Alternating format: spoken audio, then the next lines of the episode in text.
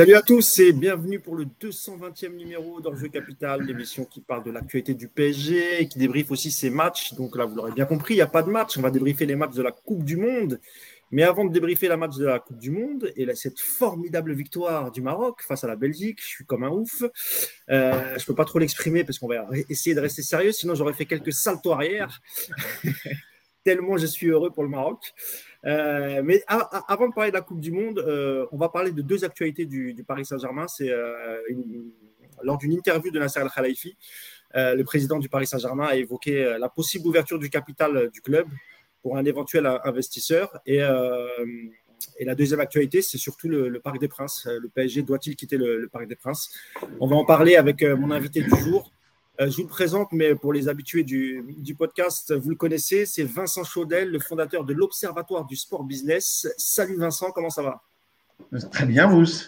Bonjour Yacine, j'imagine que oui, effectivement, ça doit être la joie, non? Euh, moi, en tout cas, je suis comme un ouf. J'espère que mon, frère algérien est, tout aussi heureux que moi, mais je n'en doute même pas un instant. Et donc, je vous présente mon deuxième camarade. C'est évidemment le coach Yacine, Yacine Amned. Salut Yass. Salut à tous. Et puis je vais aussi saluer tous ceux qui sont sur le, qui sont sur le, live. Euh, alors il y a Cap ou pas Cap, euh, Baba, euh, Oliver Bonavent, Blinch, il y a qui d'autre Il y a, Redil Sauvage, un habitué. Euh, Samino, euh, Stuttgart, euh, Crocodile. Voilà, bienvenue à tous. Je vois déjà beaucoup de messages. Merci, merci. Il y a beaucoup, beaucoup de gens qui sont heureux sur le live pour la victoire du Maroc. On en reparlera en, fin de podcast et on va débriefer ce fantastique match. il faut donner le ballon d'or à Ziyech. Oui, oui, j'exagère, mais je suis marocain, c'est normal. comme je vous le disais, on va évoquer d'abord le, premier thème avant de débriefer les, matchs de la Coupe du Monde, en tout cas les matchs qui concernent les joueurs du, du PSG. On va tout de suite rentrer dans le vif du sujet avec, euh, toi, Vincent. Euh, lors d'une interview, je le disais en préambule, Vincent, hein, le, président Nasser Al-Khalifi a, évoqué la possibilité d'ouvrir le, capital du, club.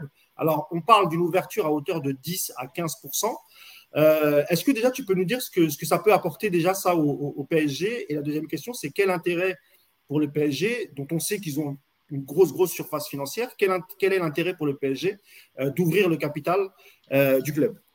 En, fait, quand on parle d'ouverture du capital, il y, a, deux choses. Il y a deux options possibles. C'est soit que le propriétaire du capital euh, vend une partie de son capital, soit il y a une augmentation du capital.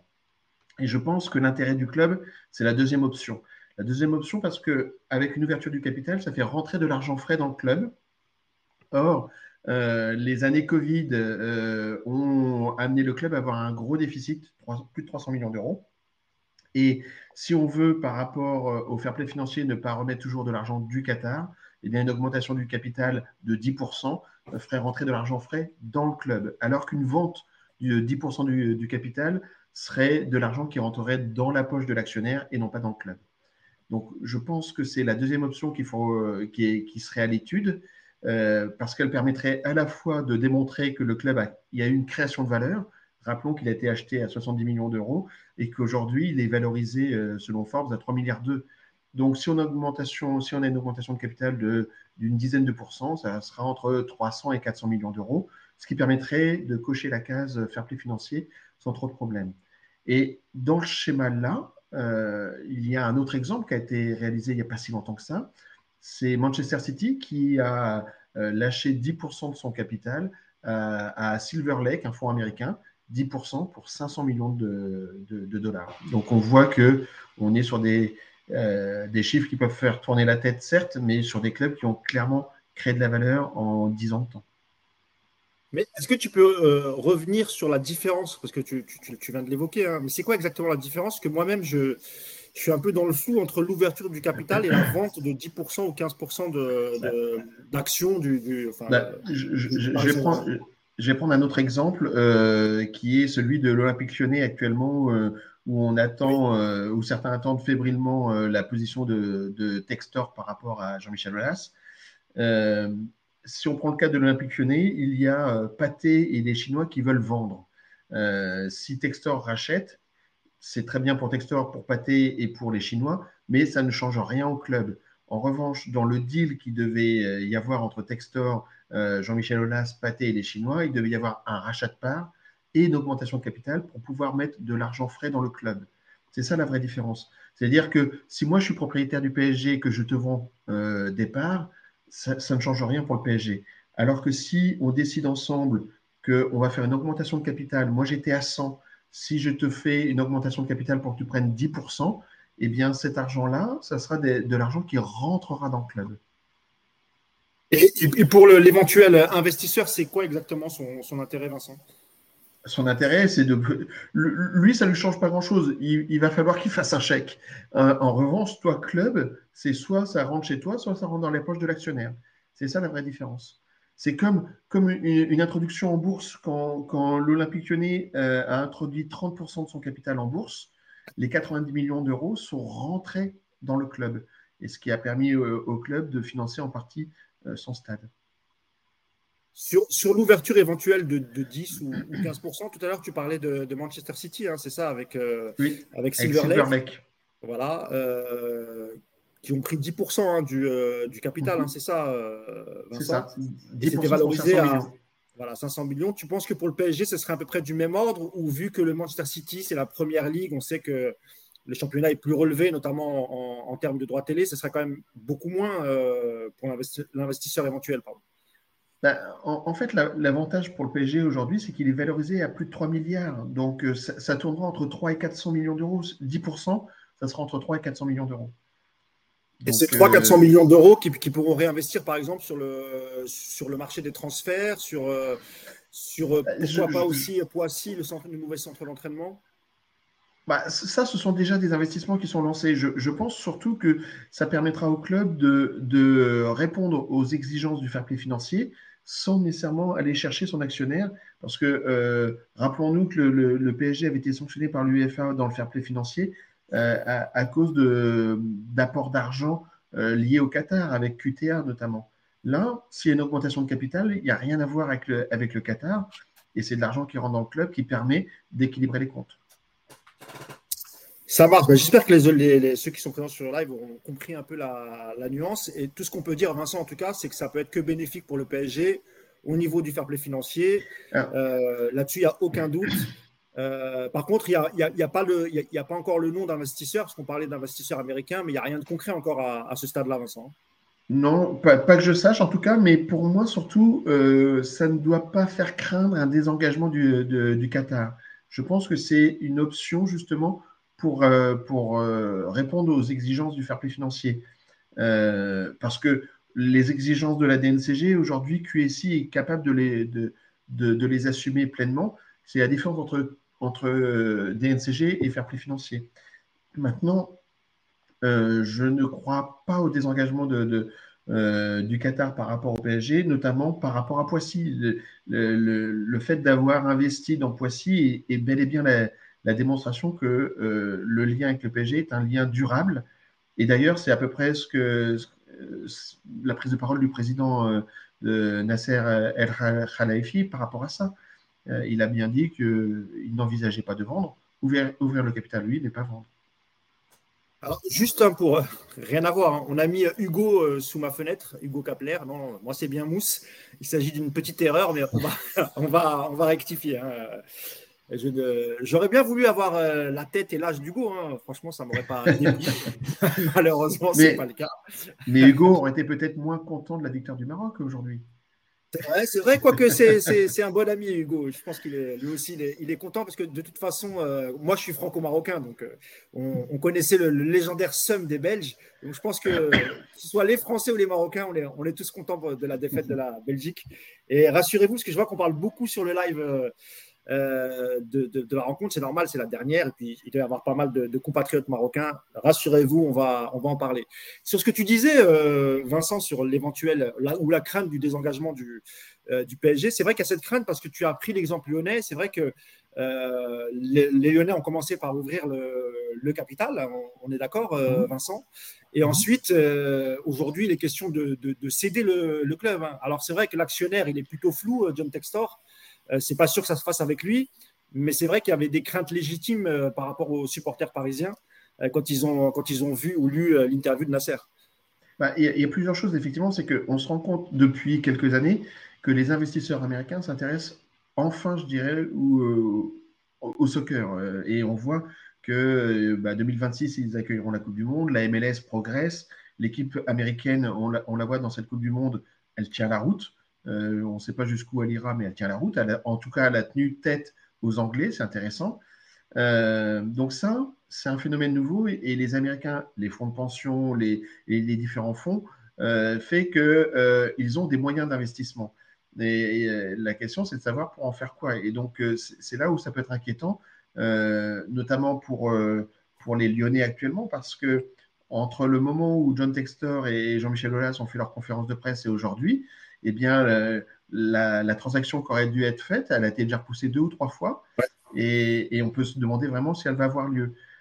Donc ça, c'est un, vrai sujet d'inquiétude. Je ne crois pas que les fans du PSG doivent être dans, cet état, d'esprit-là, euh, parce qu'il y a pas mal d'éléments qui démontrent, j'ai évoqué le centre de Poissy, mais je ne crois pas que la, la stratégie euh, de, soft power par le sport du Qatar s'arrêtera euh, mi-décembre.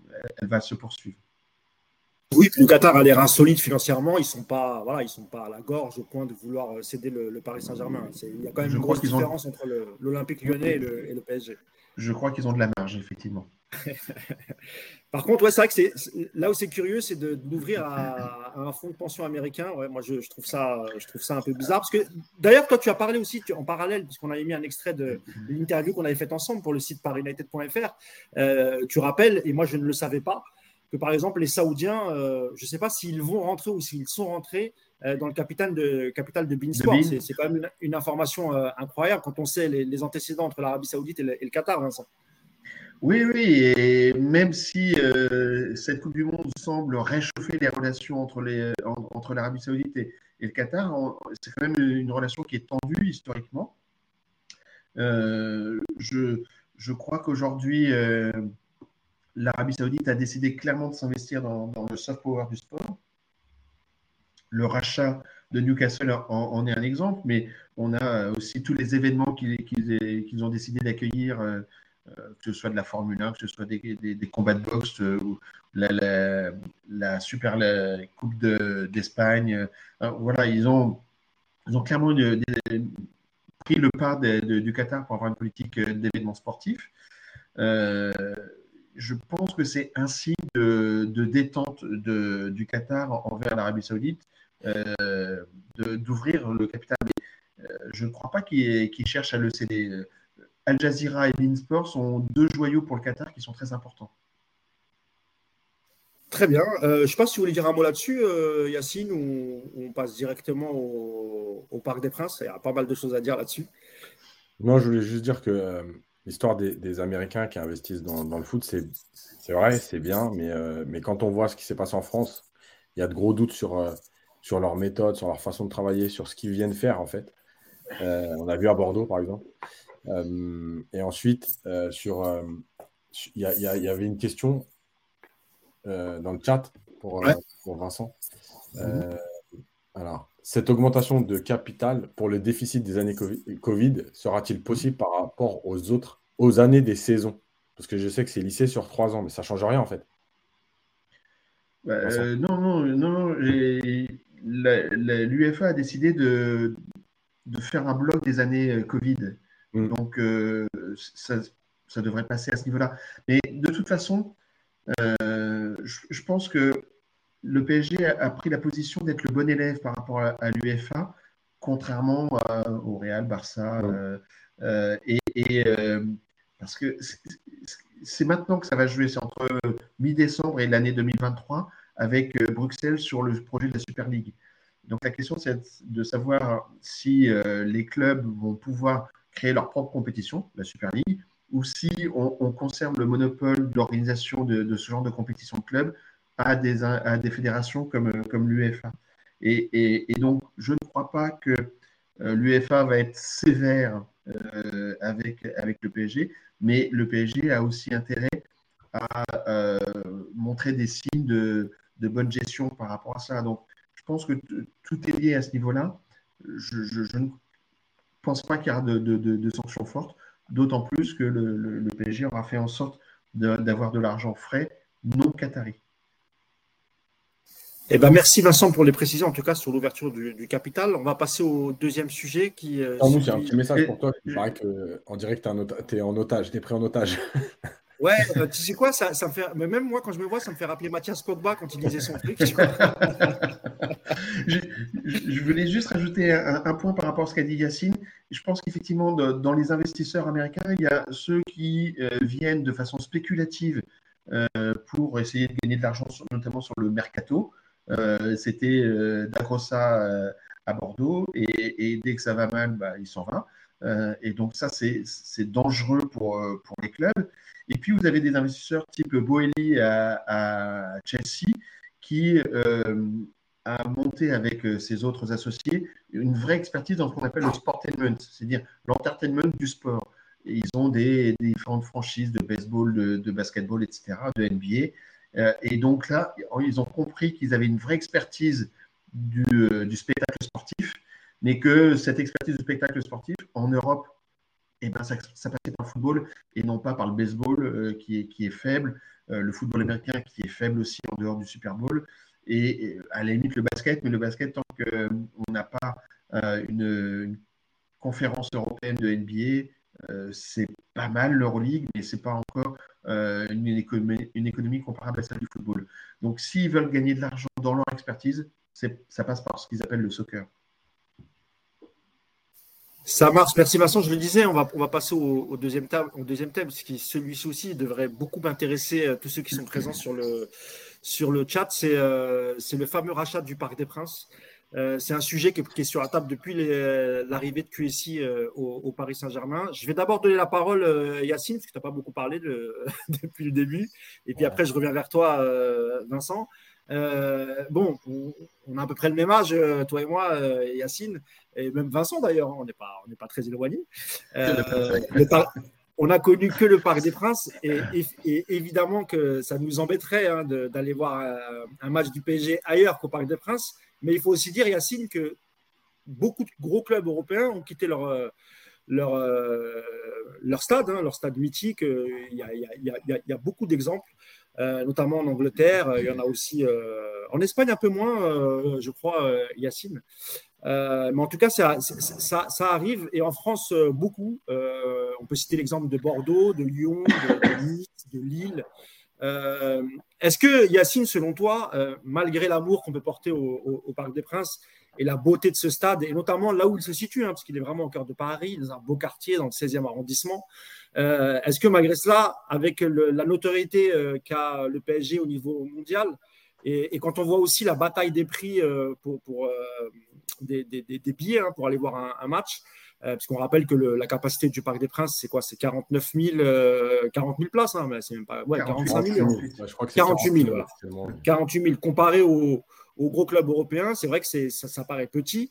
Est-ce que selon toi, voilà, malgré la nostalgie, l'amour, etc., il y a un moment, il faut passer à la vitesse supérieure et, voir plus grand et viser un stade euh, de 80 000 places?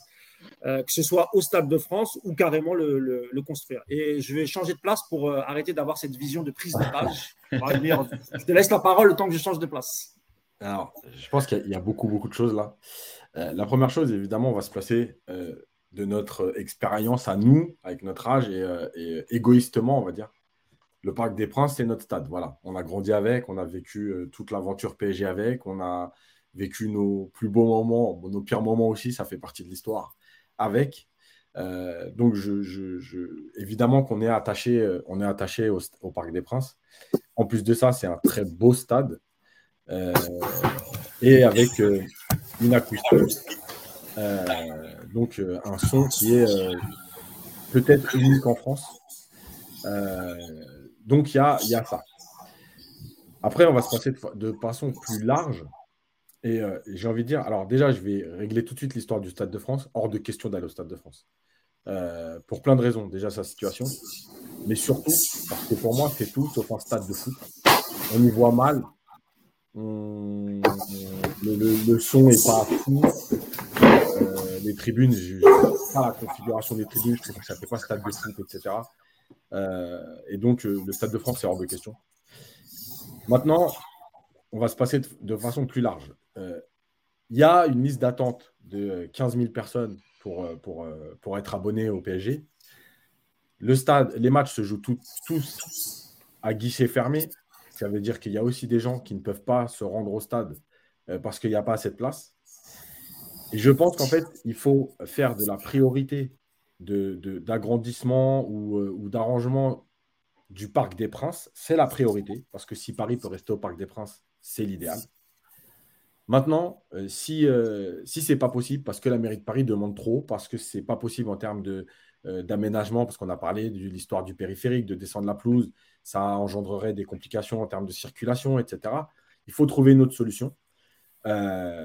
parce que, comme tu l'as dit, tu parlais de certains clubs, l'Atlético Madrid, la Juve, le Bayern ont changé de stade et, et l'identité club n'a pas changé. Donc, il ne faut pas non plus en faire le drame absolu euh, de changer de stade. J'ai envie de te dire, c'est comme, euh, c'est un peu comme nous, on a grandi euh, souvent dans le même endroit pendant 20 ans, 25 ans, et puis un jour on part et ça fait mal au cœur. Mais, mais c'est l'histoire de la vie. Ça dépend, ça dépend d'où on part, Yacine. Hein. Ouais, aussi. on est content de partir.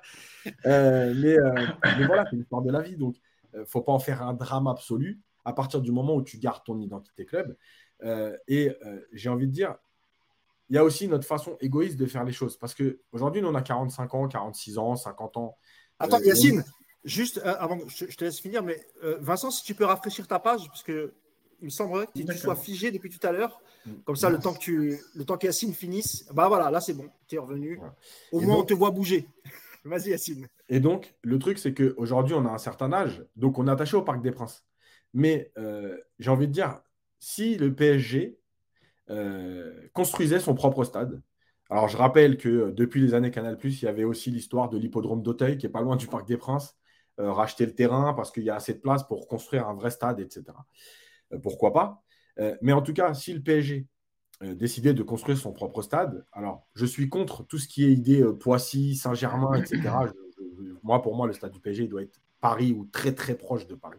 Oui, mais tu sais, Yacine, sur, ce sujet-là, je vais, je, vais, te couper, mais tu sais qu'à Paris, c'est pour trouver un ah, terrain pour construire un stade, c'est du domaine de l'impossible. Je, sais. Et même, et même pour agrandir le, Parc des Princes, on sait qu'il y a un souci, Yacine, par rapport au périphérique. Oui. Et que voilà, il y, a, pas mal de, problèmes. Et sur le prix, tu l'as dit, euh, pour revenir au prix que demande la, mairie de Paris, il semblerait que les, prix qui circulent, c'est 350 millions d'euros. Euh, le, PSG a beaucoup investi en travaux pour refaire les, euh, les loges, les tribunes, etc. Mhm. Et le PSG n'est pas prêt à mettre 350 millions d'euros. Euh, et j'ai même l'impression que, que, la mairie de Paris enfin, lance ce prix pour, pour, refuser de le vendre. Mhm. Parce que eux, c'est plus intéressant pour eux de le louer de récupérer de l'argent. Par contre, le piège, c'est si Nasser, et là je vais donner la parole à, Vincent, si Nasser décide de quitter le. le, Ah, bah, excuse-moi. Non, je voulais parler d'un truc important. Vas-y, vas-y. Si Paris construit son stade, euh, en fait, nous, ce qu'on vit avec le parc, en fait, les générations qui vont connaître le, nouveau stade pour la première fois, c'est-à-dire ceux qui auront 15, 16, 17 ans, 10 ans plus tard, entre guillemets, ce sera leur stade, en fait. Euh, c'est pour ça que je dis qu'il ne faut pas en faire un drame absolu, parce que nous, on est attachés émotionnellement, mais un môme de, 12 ans aujourd'hui qui irait, admettons que le, le stade du PSG était déjà en construction et que l'année prochaine, il ouvre. Le gamin de 12 ans qui va vivre son premier match au PSG dans ce nouveau stade, en fait, ce sera son stade. Bien sûr. Voilà. Donc, nous, on est égoïste, entre guillemets. évidemment qu'on est attaché au parc. C'est pour ça que je dis que si tu peux faire tout au parc dans ton projet, c'est l'idéal. Maintenant, si malheureusement le stade de 60-65 000 que, dont tu rêves, c'est pas le Parc des Princes, on s'en remettra. Mais la, question, Vincent, sur, euh, sur justement le, refus de la mairie de Paris de vendre le Parc des Princes, c'est, imaginons que Nasser euh, décide effectivement de quitter le parc, soit par exemple d'aller s'installer au Stade de France, ou euh, pourquoi pas d'aller construire son propre stade. il y aurait un, grand manque à gagner pour la mairie de Paris, parce que qui, va venir jouer au Parc des Princes si le PSG n'y joue plus? Enfin, il n'y a, pas, un club en Ile-de-France qui pourrait remplir le, stade de, le, Parc des Princes, pardon. Et surtout, il n'y a pas un club en Ile-de-France qui aurait les moyens de payer la location qui s'élève à plusieurs millions d'euros par année, Vincent. Non, évidemment. Et c'est pour ça qu'en fait, euh, on est dans un, à mon avis, un jeu de dupes au niveau de la, ville de Paris. Euh, euh, moi, sur des missions de conseil, j'ai vécu à peu près la même situation il y a une dizaine d'années sur le problème de, Roland Garros. Roland Garros était le plus petit des grands chelems en termes de superficie. Et pour que Roland Garros continue à se développer et à être comparable aux autres, notamment en price money, c'est-à-dire en prime versée aux gagnants et, aux gagnantes, enfin, à l'ensemble des, joueurs et des joueuses, eh bien, il fallait pouvoir développer ses revenus en termes de billetterie, en termes de, merchandising, en termes de, restauration et autres. Et dans 8 hectares, ce n'était pas possible. Il fallait, euh, les autres étaient entre 16 et 24 hectares. Euh, la solution pour Roland Garros, c'était euh, d'aller du côté des, des, serres d'Auteuil pour faire un nouveau cours, le Simone Mathieu, qui existe désormais. Et là, la Fédération française s'est heurtée à une fin de non-recevoir de, la, mairie de Paris et notamment des écologistes. Et la fédération a dit bon, bah, très bien, je vais regarder comment, euh, si je peux le faire ailleurs. Euh, si on regarde le, Flushing Meadow n'a pas toujours été, euh, enfin l'US Open n'a pas toujours été au même endroit, elle, s'est déplacée. pareil pour Melbourne, voilà. Donc on va regarder si on peut se déplacer. Et on avait travaillé sur l'option de se déplacer à Versailles il y avait d'autres options comme Gonesse, par exemple, mais Versailles, euh, il y avait un côté euh, luxueux, un côté prestige, et ça, aurait très bien pu fonctionner. Et l'option était tellement euh, crédible que finalement, la mairie de Paris s'est dit oui, oh, c'est bien, les, serres d'Auteuil, on doit pouvoir trouver une solution. Bah, je pense que là, ça risque de faire la même chose, parce qu'effectivement, entre demander 350 millions d'euros qui invite plus QSI à se dire bon, bah, à ce prix-là, je, vais construire mon propre stade, euh, et avoir après un, Parc des Princes vide, euh, sans locataire en tout cas, eh bien, euh, oui, il faudra reprendre ses calculatrices et puis refaire quelques hypothèses. Et, ça pourra avoir. Mais la vraie question, du coup, moi, je pense que, et je vais dans le sens de, Yacine, c'est est-ce qu'il faut vraiment rester au Parc des Princes? Alors, en termes d'identité, et tous les trois et bien d'autres on a vibré au Parc des Princes. donc, on aime ce stade qui a effectivement, ce que disait Yacine, je, suis d'accord, un son très particulier. Mais au mieux du mieux du mieux, a priori, on peut aller à 60 000 places. Il euh, faut garder à l'esprit qu'aujourd'hui, avec 48 000 places, le, PSG génère 130 millions d'euros de chiffre d'affaires en billetterie. Euh, oui, mais avec 70 000, euh, il serait à plus de 200 millions d'euros de chiffre d'affaires de billetterie.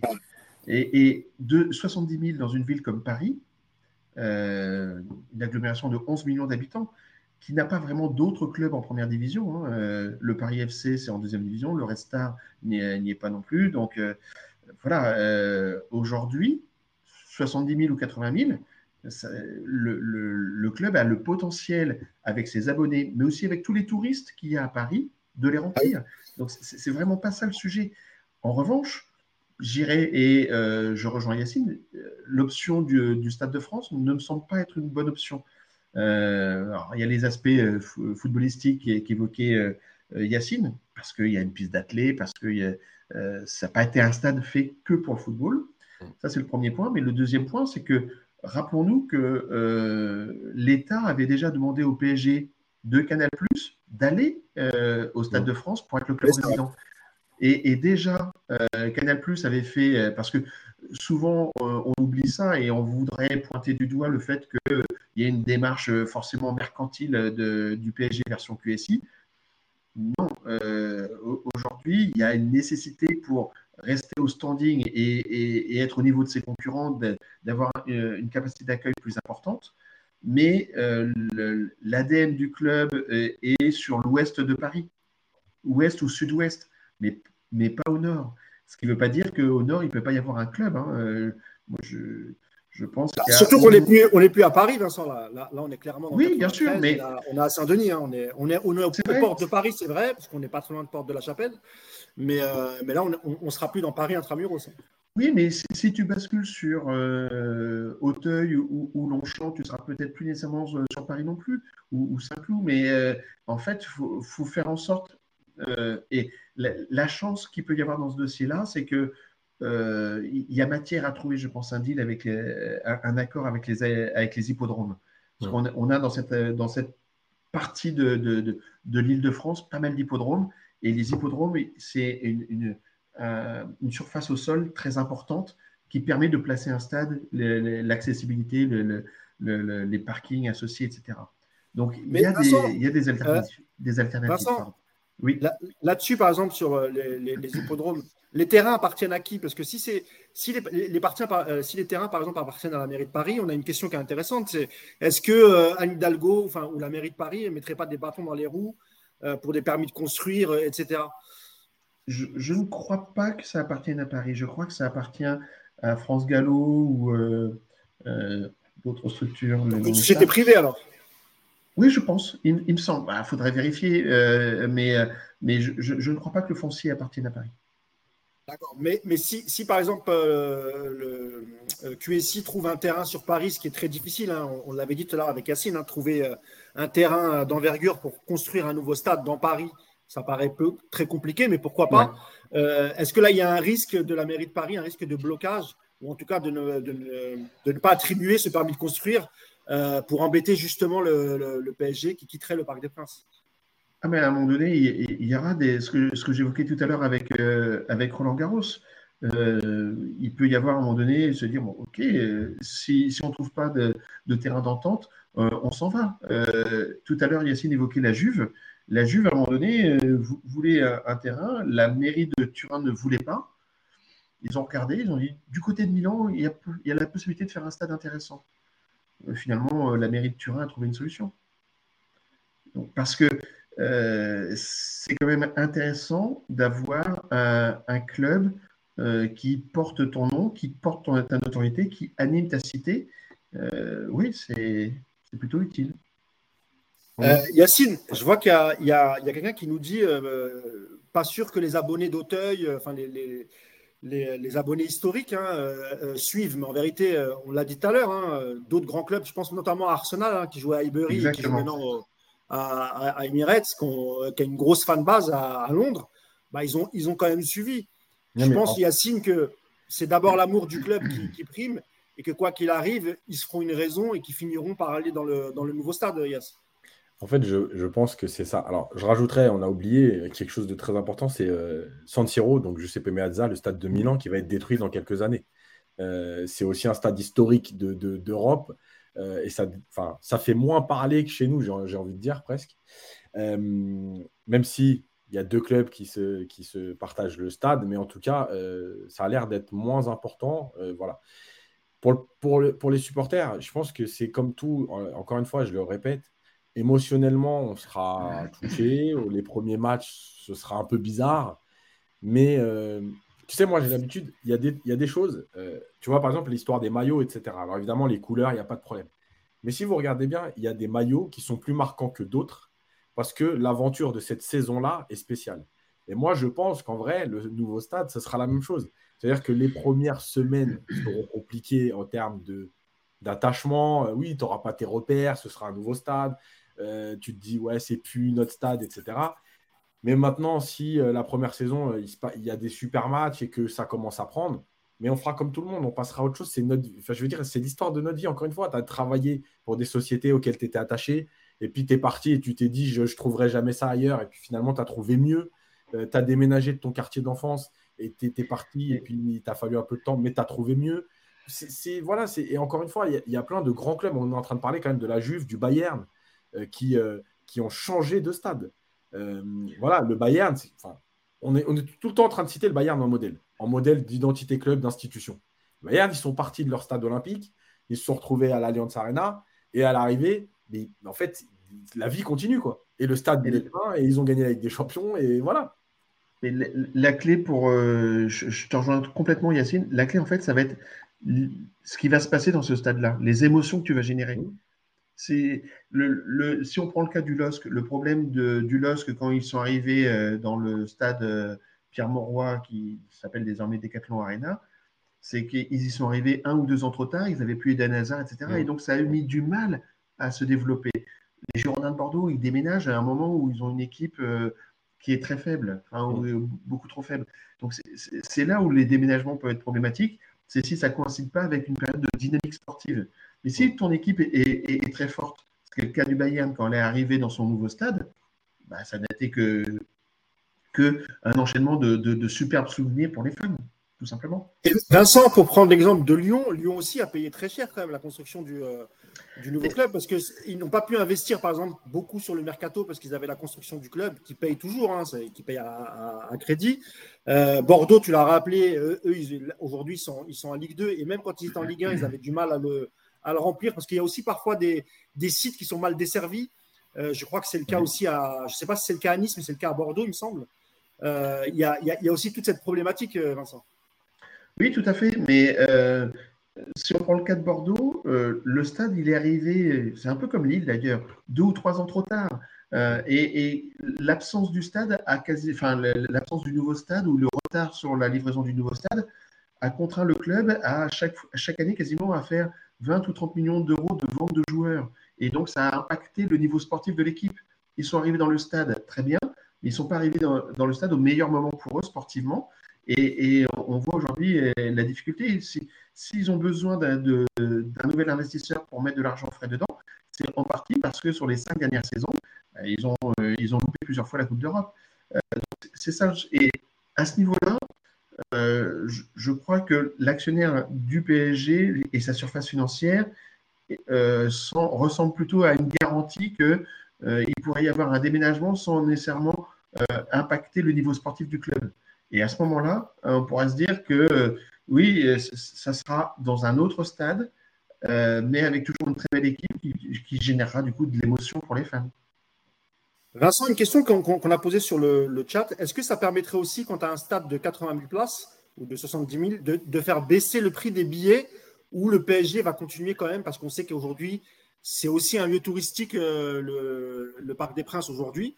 Et peut-être que le futur stade le, sera aussi, parce que les touristes veulent, venir voir jouer Mbappé, Neymar, Messi. Mais est-ce que selon toi, ça pourrait changer la politique de prix? Parce qu'on sait que déjà, il y a une grosse inflation euh, avec euh, la plateforme Ticket Place. Euh, est-ce que selon toi, ça pourrait aussi permettre de baisser un peu les prix, étant donné que tu gagnerais 20 ou 30 000 places? Oui, c'est possible. Après, je, ne gère pas la politique billetterie du club, mais oui, ça serait possible parce que, en fait, un stade, c'est comme un avion. Euh, où vous avez de la first, euh, de la business class et puis de l'éco. Euh, mais quand vous avez une nécessité d'avoir beaucoup de chiffres d'affaires et, la possibilité d'avoir beaucoup de, de, loges ou de places entreprises, bah forcément, du coup, vous, avez du mal à conserver des places populaires. Si vous augmentez la capacité, vous allez pouvoir avoir une variété de, tarification. Donc oui, ça sera beaucoup plus facile d'avoir des places accessibles dans un stade plus grand euh, euh, qu'au Parc des Princes. Aujourd'hui, le, PSG qui doit euh, développer son chiffre d'affaires pour se rendre comparable aux Anglais notamment, bah, il n'a pas d'autre solution que, développer les places entreprises. c'est une chose, mais le Parc des Princes qui a été conçu au début des années 70 n'a pas été conçu avec une approche de loge au même titre que les stades de dernière génération. Alors, euh, le, PSG version QSI a utilisé l'extension qui était au début euh, prévue pour être l'administration du club, pour en faire un espace de, réception euh, pour, pour, les entreprises. Mais si vous êtes dans, un stade de nouvelle génération, bah, ça sera un peu comme le Stade de France, c'est-à-dire que vous aurez tout un tas de loges tout autour du stade. et quand on est la première ou la deuxième agglomération d'Europe, et en termes de sièges sociaux, en termes d'entreprises et autres, bah, oui, vous allez pouvoir démultiplier votre chiffre d'affaires de loge, ce qui vous permettra de garder des places plus accessibles pour, les supporters. Vas-y, Yassine, tu voulais ajouter quelque chose? Oui, par rapport à ça, en fait, je pense que euh, évidemment qu'il y aura un impact sur les prix, déjà pour la revente. Parce qu'aujourd'hui, il y a tellement de gens qui veulent aller au stade ah que tu peux, tu peux mettre une place à 150 euros en virage, tu trouveras toujours preneur. Si tu as un stade de 80 000, euh, bah, automatiquement, pour revendre ta place, il y aura plus d'offres et moins de demandes, puisque les 15 à 20 000 personnes qui attendent pour aller au parc, bah, du coup, elles auront des places. Donc les places seront moins chères pour certaines catégories. Et la deuxième chose, euh, évidemment qu'il y aura plus de loges, plus, encore plus grandes, parce que pour ceux qui connaissent le parc, les loges, elles ne sont pas hyper grandes parce qu'il fallait en faire beaucoup. Euh, donc, il y aura des loges plus grandes, donc tu vas pouvoir les vendre plus cher, donc faire du chiffre d'affaires. Et je rappelle une dernière chose, parce que c'est aussi ce qui se passe à Lyon, c'est que si tu construis ton stade, en fait, et notamment à Paris encore plus, mais à Lyon, je le redis, ça existe et c'est ce qui se passe. En fait, tu as certaines loges que tu peux aménager en salle de séminaire la semaine mhm. et qui donc peuvent faire rentrer de l'argent même la semaine. C'est une autre source de revenus, tu veux dire, Yacine Bien sûr. Donc, ce que tu ne peux pas faire aujourd'hui au parc, tu peux faire des séminaires au parc, mais tu ne peux pas accueillir 10 sociétés. si tu construis quelque chose de cohérent, à Lyon, moi je l'ai fait, je l'ai vu, il y, y, a des loges qui sont aménagées en salle de séminaire euh, toute la semaine. Et il y a des entreprises qui viennent faire leurs deux jours de séminaire. Les gens sont contents, ils sont au stade de Lyon, il est beau, euh, bref, etc.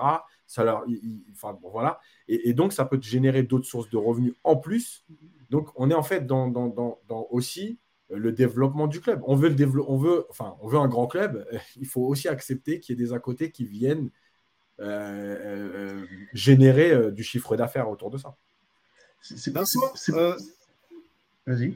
Oui, juste parce que j'ai une question sur le lac de, de Selim Eke Larbi Winch, très beau pseudo. Euh, ça coûte combien de, faire construire un, stade? Alors tu me diras, il y a peut-être différentes euh, versions, mais grosso modo, et aussi, euh, j'ai vu, mais je ne parle pas du, pseudo, il y a une autre question qui dit, est-ce que, par exemple, ce serait possible de voir aussi autour du nouveau stade, si, si Paris construit un nouveau stade, des restaurants, tu sais, un peu le truc à l'anglaise, restaurant, hmm. restaurants, centre commercial, pareil, hein, une, autre source de revenus. Et ça permettrait encore plus aux Qataris d'investir à Paris? C'est pour ça que, oui, c'est une bonne question, mais euh, toute la question sera de savoir où ça peut se faire. Parce que faire un stade, ça prend déjà beaucoup de place. Il faut gérer le sujet des parkings ou de l'accessibilité. Euh, je ne suis pas sûr que euh, la ville de Paris sera forcément très, très coopérative pour tirer des lignes de métro ou, de, euh, ou de tramway là-bas, mais bon, ça peut se discuter aussi avec la région. et puis des, des, commerces autour, oui, évidemment, s'il y a la place. Donc ça, c'est une hypothèse, mais auquel il est difficile de répondre là. Alors combien ça coûte? Ça peut coûter un, stade moderne aujourd'hui, ça va coûter euh, de 70 euh, 000 ou 80 000 places, ça va coûter plus de 500 millions d'euros, ça, coûtera entre 500 millions d'euros, voire un milliard, un milliard et demi. C'est des grandes fourchettes que je vous donne, je suis d'accord, mais ça dépend comment tu récupères le foncier euh, et ça dépend jusqu'où tu vas dans ton projet. En tout cas, ça me paraît moi être une option à creuser plus que euh, remettre 350, euh, enfin, il y a 350 que veut aujourd'hui la ville de Paris pour, avoir pour, pour vendre le stade, plus 500 à 600 millions d'euros d'investissement pour passer de 48 000 à 60 000 places. Ce pas grand-chose, Vincent, hein. ça ferait 12 000 places en plus. Ben, c'est ça. C'est pas énorme.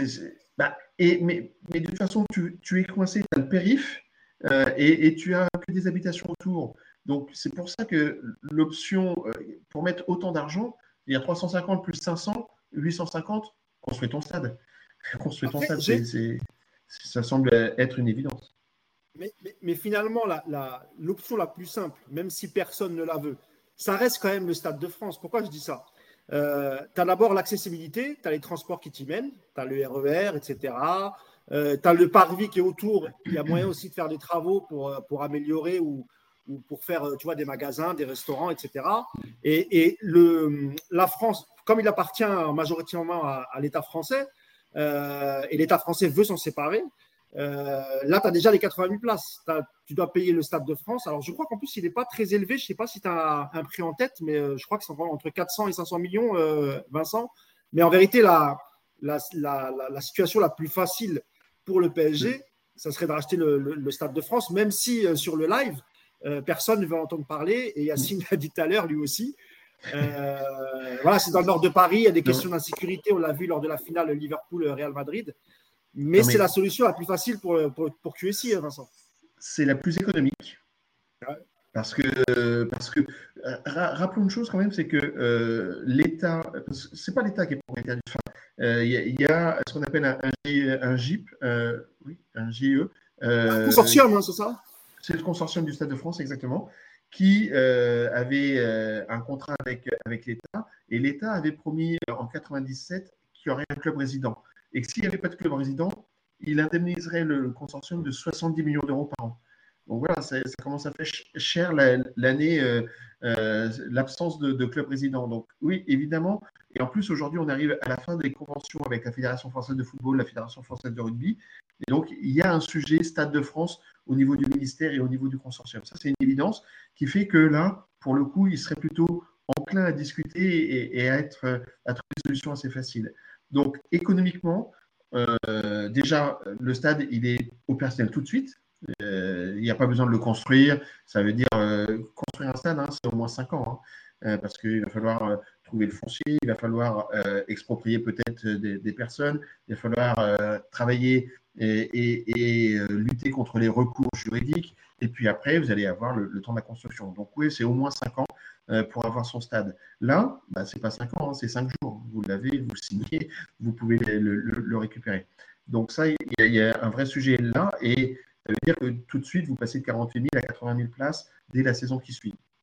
Mais euh, on l'a évoqué tout à l'heure, on n'est pas dans l'ADN du club, on n'est euh, pas dans le, la, bonne région ou la bonne zone pour, pour le club et par rapport à Alors, quand je dis les, pas la bonne euh, zone ou la bonne région. Ça ne veut pas dire que les, euh, à Saint-Denis, il n'y a pas de fans du PSG. C'est pas ça. Mais euh, là, quand vous êtes au niveau du Parc des Princes, vous avez soit les entreprises, par exemple proche de la Défense, qui vont vite arriver au Parc des Princes, soit les dirigeants eux-mêmes qui habitent dans cette région-là.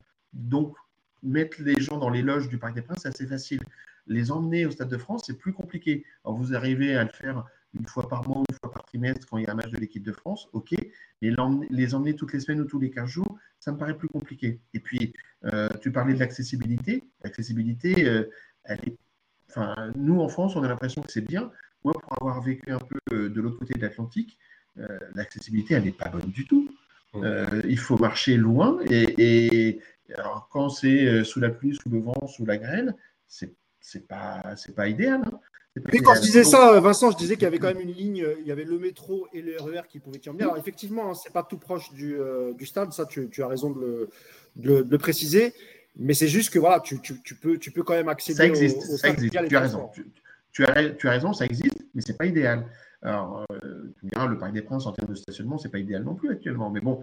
Mais là, euh, aussi, en termes de. Parce qu'en termes de stationnement de voiture, c'est catastrophique. Hein. Tu as une chance sur deux de te faire soulever ta voiture par la, par la fourrière tellement c'est le, bazar quand il y a un match au, Stade de France. Et puis, il y a aussi les questions d'insécurité. On a vu ce qui s'était passé au Stade de France euh, lors du match, euh, lors de la finale de Ligue des Champions. Et je vais te donner la parole, Yacine, parce qu'on parlait des touristes. Mais est-ce que quand tu es touriste et que tu as, les images que tu as vues du Stade de France, est-ce que ça donne envie aussi d'aller d'aller au Stade de France pour voir le, le PSG, Yacine Évidemment que ça donne pas envie, mais de toute façon, même s'il n'y avait pas les images, ça donne pas envie. Nous, on est, nous, on est de la région parisienne et franchement, le Stade de France, moi, il me donne pas envie. Mais je parle même pas du secteur où il est. il y a trop de choses qui sont négatives. Il y a l'emplacement du RER. E Quand tu sors du stade, si tu es comme tout le monde et que tu attends la fin du match, euh, il y a une chance sur deux que tu, rates le dernier RER e tellement il y a de monde et qu'on ne te laisse pas passer comme ça. Euh, tu, euh, c'est la voiture, bon, c'est même pas en rêve. Euh, euh, la, sonorisation du stade, elle est horrible. La vision, elle est horrible. Mais, est-ce qu'on peut faire des travaux par rapport à tout ce que tu dis, Yacine? La sonorisation, la piste d'athlétisme, etc. Il, peut y avoir des travaux faits par rapport à ça? Pas la piste, mais tu peux. Je sais même pas la sonorisation, parce qu'en fait, il y a une construction qui est spéciale. franchement, je ne sais pas. Maintenant, ce qui est sûr, moi, je, trouve que le Stade de France, il a tout, tout négatif à part l'histoire qu'il a avec l'équipe de France, il n'y a, rien de, a rien de positif dans ce stade. Euh, et puis pour terminer, je rejoins moi, ce que dit euh, euh, Vincent, ça veut dire que pour moi, le Stade de France, il y a un club prédestiné à jouer au Stade de France, c'est le Red Star. le PSG, c'est Saint-Germain, c'est le 78, c'est l'Ouest, Sud-Ouest. Paris doit rester. Et c'est pour ça que j'ai tout de suite évoqué l'histoire de l'hippodrome d'Auteuil, parce que non seulement ça avait déjà été évoqué à l'époque de Canal, mais euh, parce qu'en en fait, il y a à peu près tout. Il y a la, il y a la place, il y a le lieu qui est à 500 mètres du Parc des Princes. Euh, donc, tu es dans le même secteur, etc. Euh, etc. Et, et, je pense, pour moi, c'est le. Aujourd'hui, pour moi, si j'avais. Si tout était réuni, on va dire, c'est le meilleur compromis. Voilà. Maintenant, on sait que ça ne va pas être si simple. Maintenant, je pense aussi, et j'ai oublié de le dire tout à l'heure, là, on, va rentrer un peu dans une sorte de coup de pression du PSG. Euh, aussi. Ça veut dire, ah, vous voulez nous vendre le parc trop cher, on va partir. Euh, parce que faut rappeler, il y a aussi un élément politique, quand je dis politique au sens large, qui est, à prendre en compte, c'est Carl Olive. Parce que Carl Olive, il a tout fait pour avoir le centre d'entraînement à Poissy. Et vous inquiétez pas qu'il va vite trouver un terrain pour dire il y a un stade constructible à Poissy. Pour dire voilà, bah, vous ne voulez pas du PSG à Paris, moi j'ai la, la place pour eux. Donc, sauf que Yacine, euh, mais là, en termes d'accessibilité, c'est pire que c'est pire que le Stade de France. Pour non, ça, il n'y a aucun problème. Moi, je connais un peu parce que j'ai vécu dans, dans, les Yvelines. Je ne sais pas ce que tu en penses, Vincent. Mais est-ce que tu vois, toi, des Parisiens euh, tous les 15 jours se déplacer à Poissy? Je termine, je termine. je, je, parle du coup de pression. Évidemment que dans l'absolu, je ne pense même pas que le PSG ira là-bas. Mais dans le coup de pression, bon, bah écoutez, on a un terrain, on a de quoi construire un stade de 80 000. Euh, donc, on n'est pas à la recherche. Ne croyez pas que vous nous tenez, en fait. C'est ça que je veux dire. Là, on va rentrer un peu dans un poker menteur. Mais, euh, voilà. Mais, mais, mais, je pense que dans. Euh, je, te rejoins là-dessus, Yacine aussi, sur le. Yacine et, et, Mousse. Mousse, je ne crois pas que ce soit l'intérêt du PSG de, de s'expatrier aussi loin. Ça, c'est une chose. Et je rejoins Yacine sur la, notion de, de, coup de pression, ce que j'évoquais avec Roland Garros, par exemple.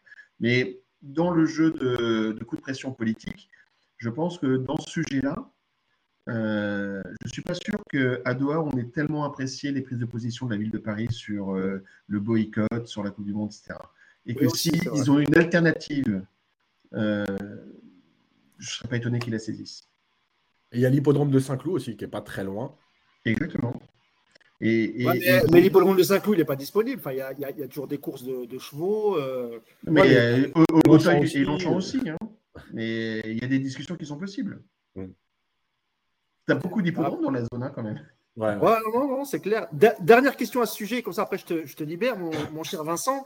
Euh, actuellement, il n'y a que Lyon hein, qui possède euh, véritablement son stade, hein, parce que les autres, ce n'est pas, pas du tout ça, que ce soit Bordeaux, Nice ou, Lille.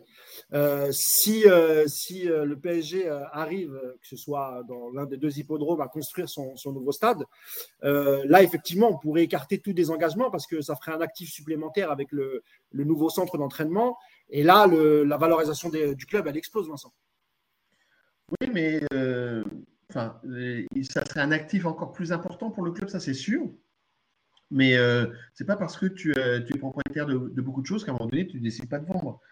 Je pense que ce qui fait que le PSG n'est pas à vendre malgré l'ouverture du capital, c'est qu'aujourd'hui, c'est un élément majeur de, la stratégie de l'État euh, du Qatar qui n'est pas pris à la gorge. Donc, euh, s'ils peuvent faire l'opération, ça ne sera qu'une création de valeur de plus club et à ce moment-là, ils passeront la barre des 3 milliards, ils iront chercher la barre des 4 milliards ou des 5 milliards, c'est-à-dire qu'ils rentreront dans le top 5 des, des, clubs euh, mondiaux, parce que euh, au-delà de, 5 milliards, il y a essentiellement des franchises de NFL. Quoi. Donc, euh, mais la marque Paris, elle est plus forte qu'une marque Dallas, par exemple. Or, Dallas, aujourd'hui, c'est 7 à 8 milliards de dollars la valeur. Mais si effectivement euh, Paris venait à être propriétaire de son stade, je pense qu'il serait entre 4 et 5 milliards sans, trop de problème. Et ça, c'est surtout si tu rajoutes une Ligue des Champions. Je, disais ça, Vincent, parce que tout à l'heure, tu parlais, de, tu parlais de, des positions de la mairie de Paris vis-à-vis du, mondial au Qatar. Mais il n'y a, pas que la, a pas que la position de Dan il y, a, il y a la position de beaucoup d'hommes politiques et, il y a eu beaucoup de débats en France, et je pense que ça arrivait jusqu'aux oreilles du Qatari. Il y a eu, des lancements de boycott. Et, la question, moi, la question était dans le sens où euh, le, Paris peut très bien aussi valoriser le club, le vendre et aller s'installer en Angleterre. On en avait discuté euh, déjà, même, dans l'article, ou dans un autre pays, et refaire exactement la même stratégie, mais avec un autre club à l'étranger. Et c'est vrai que eux, euh, la première ligue, voilà, on, avait déjà parlé de Leeds où il y avait un intérêt mm. de, QSI pour le rachat de, de Leeds, par exemple et ils pourraient bien repartir à zéro avec 4, 4 milliards et demi, 5 milliards, racheter un club en première ligue et, continuer leur politique de, de, soft power par le sport. Ça ne les empêcherait pas de faire ça, Vincent. En théorie, tu as raison. Maintenant, je pense que euh, le, Qatar euh, va. J'imagine qu'ils vont racheter des clubs parce que ce qu'on appelle les MCO, c'est-à-dire les multi-clubs owners, euh, se multiplient aujourd'hui. Il y a beaucoup de clubs qui achètent des clubs filiales pour pouvoir faire tourner les effectifs ou, faire, ou aspirer des talents dans différents marchés. Et donc, bah, le, PSG a mis un pied au Portugal euh, et euh, je, pense qu'il y aura d'autres prises de position sur d'autres marchés. Ça me semble être le sens de l'histoire. maintenant, la première ligue, c'est compliqué. Aller en première ligue, c'est prendre le risque de ne pas faire la Ligue des Champions tous les ans parce qu'il y a beaucoup d'acteurs capables de, la gagner. Et ça, pour le coup, en, en, restant en France, à Paris, ils ne sont pas sûrs de gagner tous les ans. Hein. Monaco a été champion, Lille a été champion, Montpellier a été champion, mais ils sont sûrs d'être en Ligue des champions tous les ans. Et donc ça, c'est le, point majeur. deuxième point, bah, la marque Paris dans l'univers du luxe, qui est l'univers des pays du Golfe, bah, elle vaudra toujours plus que Newcastle, que Manchester. Euh, oui, euh, on peut discuter de la marque Paris au niveau du football, mais dans, l'inconscient collectif de ce qu'est Paris, je crois que ça correspond très bien à ce que le Qatar aime, et, donc ils vont le garder. À mon avis, ils vont le garder. Euh, par contre, rendre la monnaie de la pièce, et d'ailleurs le, ministre des Affaires étrangères du, Qatar a, laissé il y a une semaine, une semaine, quinze jours, un petit message qui est en clair, on a entendu euh, et on saura s'en rappeler. Euh, et, il ne le disait pas que, pour la France. Hein. tu, as raison, c'est pour ça que je te, posais la, question, Vincent. Bah, écoute, euh, Vincent, on va pouvoir te, libérer. En tout cas, je te remercie beaucoup d'avoir été avec nous pour nous apporter ton éclairage sur l'ouverture du capital et, peut-être le, départ du PSG du Parc des Princes, que ce soit au Stade de France ou dans un stade qu'il aura construit. Euh, je te laisse profiter de, ton week-end en Normandie, de ton, dimanche en Normandie. Donc c'est pour ça que j'explique que la connexion n'était pas très très bonne, parce que tu es à la campagne et que c'est déjà pas mal que tu es tenu. Hein. C'est déjà pas mal. Merci les amis. Merci beaucoup Vincent et à, et à bientôt. Ciao. À bientôt. Salut Vincent. Euh, nous, on va continuer avec, euh, avec Yacine et puis là, on va parler, on va parler un peu football. Euh, on, va, on va prendre les matchs dans l'ordre. Hein. On va laisser le meilleur pour la fin, évidemment, la victoire du Maroc face à la, face à la Belgique. je ne sais pas si Vincent a bien quitté, parce que l'image est toujours figée. Ça, ça, ça, va, ça va se rafraîchir. Voilà, c'est fait. Yacine, On va, débuter par le match euh, qui a eu lieu hier euh, entre la France et le Danemark. Victoire 2 buts 1 pour la, France, un doublé d'Mbappé. Mbappé en forme. Il y a beaucoup de joueurs qui ont, été très bons hier, euh, Yacine. Je sais que tu as particulièrement apprécié la, première mi-temps. parce que c'est vrai que le début de deuxième mi-temps, on va revenir, il était un peu plus poussif, mais, les Français quand même, et, par le biais d'Mbappé, a, réussi à reprendre l'avantage suite à l'égalisation. Et, d'ailleurs, un, but avec beaucoup de détermination d'Mbappé, hein, c'est un but de la cuisse, Yacine. C'est pas, c'est pas souvent qu'on voit ça, mais on a vu toute la, détermination d'Mbappé pour ce deuxième but. Mais euh, tu voulais vraiment insister sur cette, euh, sur cette première mi-temps. Il y a eu, il y a eu, une différence entre ce, cette première mi-temps là et, euh, et, la première mi-temps qu'on a vue des Français face à, face à l'Australie, Yacine. Bah ouais, parce qu'il paraît que on était trop exigeant, qu'on était des pistes froids quand on voyait l'équipe de France mal jouer, mais gagner quand même. Euh, et quand on voit la première mi-temps euh, euh, contre le Danemark, on se dit que, bah, en fait, on avait, on avait juste, on était juste en droit de réclamer ça, de réclamer une équipe qui, qui récupère le ballon haut, qui presse, qui joue ensemble, qui va vers l'avant, qui percute. Hein non, non, j'ai toussé, excuse-moi. et qui, voilà, qui, qui, est là pour faire mal à l'adversaire. et donc, c'est, en fait, c'est tout ce qu'on réclamait de l'équipe de France avec les joueurs qu'il y avait. Et, finalement, on se rend compte que euh, euh, bah, là, on l'a eu. Euh, peut-être, je sais qu'il y a plein de gens qui, me reprennent sur YouTube et tout, qui n'aiment pas quand je dis ça, mais peut-être au gré des blessures finalement. Parce que si tout le monde avait été opérationnel, bah, peut-être qu'on n'aurait pas eu ce Rabiola, parce qu'il a fait une très bonne première mi-temps qu'on n'aurait pas eu. Tu veux dire que ça, Yacine, tu veux dire que ça oblige Deschamps à, à, avoir eu une réflexion et notamment sur les, sur les postes qui sont de Griezmann et de Rabiot, Rabiot qui a encore fait un très bon match. Mais oui, bien sûr, parce que, parce que je pense qu'on serait reparti avec Pogba Kanté et personne ne sait ce que ça aurait donné. Euh, est-ce que Théo Hernandez n'aurait pas été titulaire? Ça aurait été Lucas. Euh, donc euh, voilà, il y a plein de. Voilà, peut-être que Benzema devant, ça aurait été autre chose. je ne dis pas encore une fois, moi je ne fais pas partie de ceux qui disent sans Benzema c'est mieux. Hein. Je ne suis pas là-dedans. mais par contre, euh, ce qui est sûr, c'est qu'il euh, y, a des choix qui, sont imposés au gré des blessures et des absences et qui aujourd'hui euh, lui donnent raison à Deschamps. En tout cas, le 11 qui est aligné, moi, quand je vois l'activité de Théo Hernandez, je ne peux pas m'empêcher de me dire que si c'était Lucas, faites ce que vous voulez. Ça ne veut pas dire que la France n'aurait pas gagné. Ouais, bien sûr. Mais dans le, dans, le, dans le contenu du match, ça n'aurait pas été pareil. Parce que, parce que Théo, il a énormément d'activité, parce qu'il il ose, il ose attaquer, il ose aller vers l'avant, il ose finir les actions dans la surface, ce que ne fait pas Lucas Hernandez, donc, euh, qui est plus défenseur dans l'âme. Donc voilà, je pense qu'il y a beaucoup. D'ailleurs, c'est lui, Yacine, qui, qui apporte le, premier but avec le dédoublement avec, euh, avec Mbappé. Euh, voilà, c'est bah, lui, qui avait déjà, c'est lui qui avait déjà apporté le premier but contre euh, l'Australie.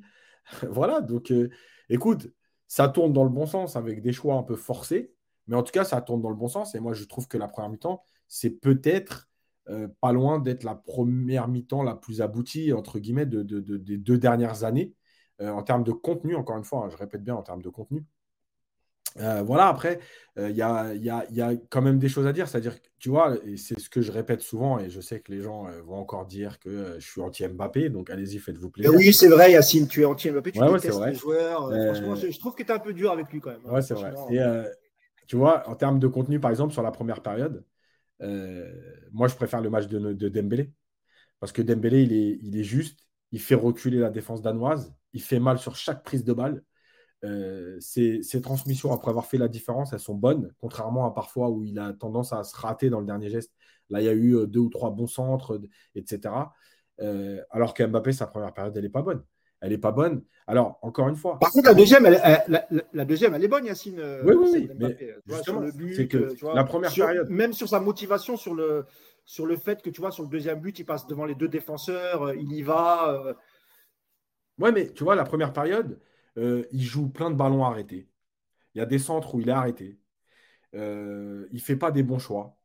Et, euh, et, Dembélé, de l'autre côté, il est très juste et il est très bon. Et en plus, il travaille défensivement. Dembélé, si vous regardez bien, il a énormément aidé, comment il s'appelle Koundé. Il est venu défendre, il a taclé, il, s'est replacé. D'ailleurs, il en a parlé dans une interview d'après-match où il dit c'est ce que me demande le coach de travailler défensivement. Et il a beaucoup travaillé défensivement.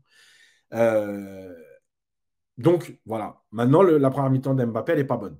Le problème, c'est que même avec des mauvais choix, évidemment qui pèsent dans la tête des Danois, parce que tu sais que tu ne peux pas le laisser. J'ai encore une fois pas aimé son positionnement non plus. J'avais l'impression qu'il se prenait pour un ailier gauche. Si vous avez bien en tête, la première mi-temps, il met deux centres euh, là-bas sur le côté, sans percuter, sans rien. Enfin bref. Et puis, bah, il y a cette deuxième mi-temps où bah, voilà, il, est deux fois devant le but, il marque. Euh, il est à la finition. Donc, en termes de statistiques, bah, déjà, il marque. Euh, c'est le meilleur buteur, un des trois meilleurs buteurs en activité sur les Coupes du Monde. Il est, il est comment dire il est, à la finition des actions et il te fait gagner le match. Voilà. Qu'est-ce que tu. Enfin, en fait, c'est compliqué de te battre contre ce, constat-là. maintenant, si vous regardez bien encore une fois, après ces deux buts, enfin entre les deux buts, il oublie une fois Thuram sur un contre. Euh, il fait euh, un mauvais choix sur un autre contre. Donc, voilà, j'ai envie de dire, en fait, c'est terrible ce que je vais dire, parce que ses stats sont exceptionnels, etc.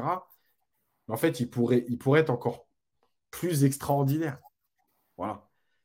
Mais malgré tout, c'est lui qui, enfin c'est lui, il y, a un collectif évidemment, hein, mais je veux dire, c'est quand même lui qui met les, qui, qui, marque contre l'Australie, on met deux contre le Danemark. Alors on sait déjà que psychologiquement, tu pars contre le Danemark en, sachant que tu as perdu deux fois cette année contre eux.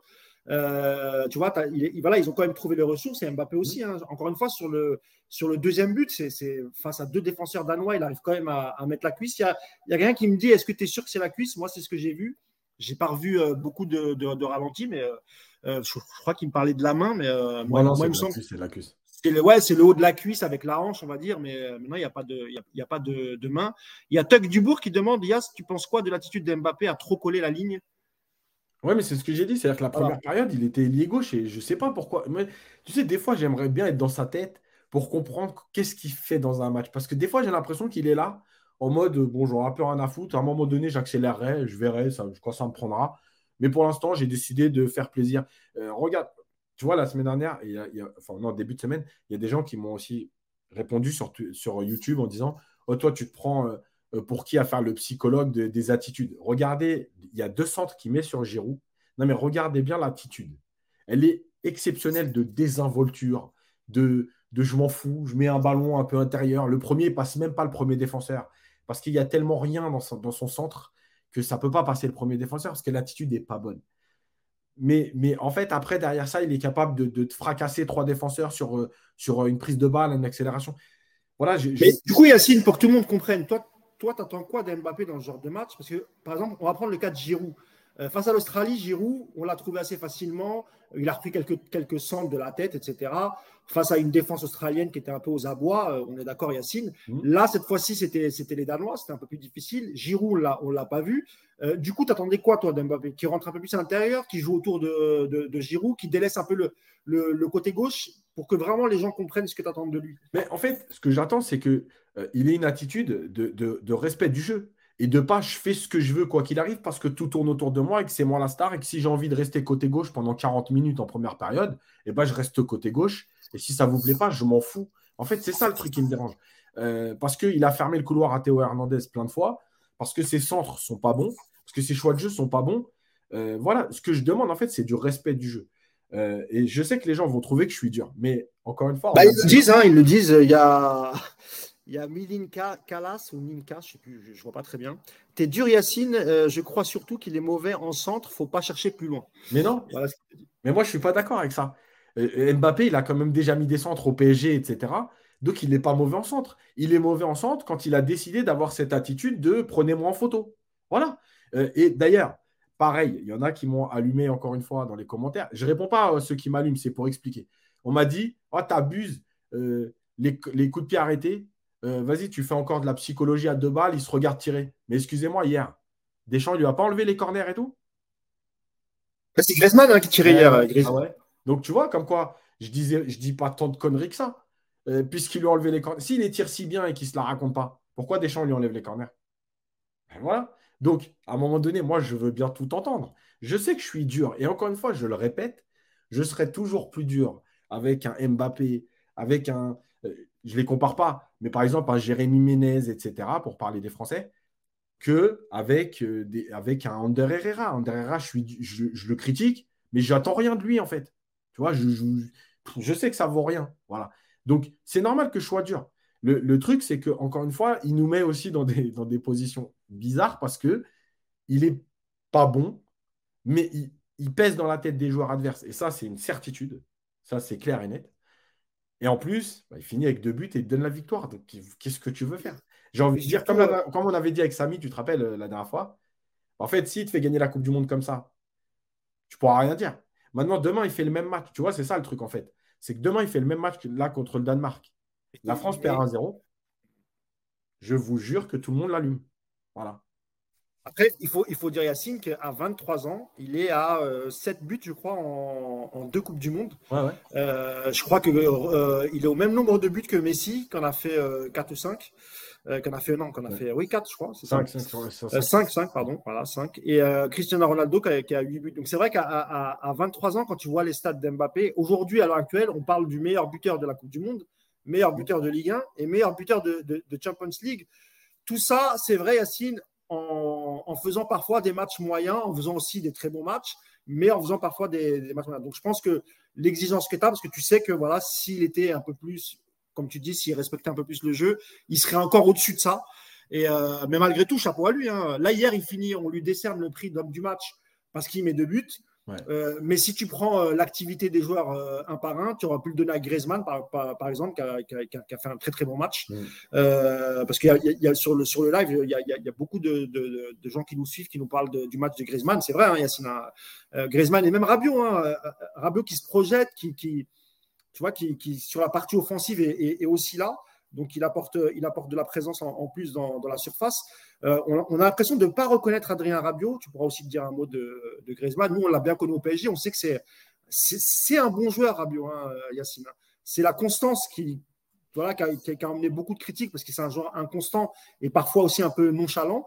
Euh, tu as l'impression qu'il ne travaillait pas beaucoup, euh, etc. Alors, tu sens quand même qu'il a une qualité euh, ne serait-ce que, tu vois, c'est un, beau joueur de foot en plus, euh, Adrien Rabiot. Tu le vois dans ses contrôles, euh, dans sa, dans sa prise de balle, etc., dans sa conduite de balle. Et, là, il, revient bien, Adrien Rabiot, Yacine. Ouais, il, fait, il, est, il en est à deux, alors, deux bons matchs, globalement. il, a, il, est, il est un peu sur la lignée de son dernier mois et demi à la Juve parce que, parce que il a fait des mauvaises saisons à la Juve un mauvais début de saison. Et puis depuis un mois et demi, euh, il, est, euh, il était le meilleur joueur de la Juve. Euh, il est sur cette lignée-là. Et je répète encore une fois que moi, j'ai pas aimé ou pas aimé les joueurs. Il y a des joueurs, évidemment, avec qui j'ai plus de sensibilité, parce que c'est comme ça, c'est mon amour du jeu. Mais Rabiot, j'ai toujours dit, pour moi, sa référence, c'est le, Barcelone, le PSG Barcelone 4-0. Voilà.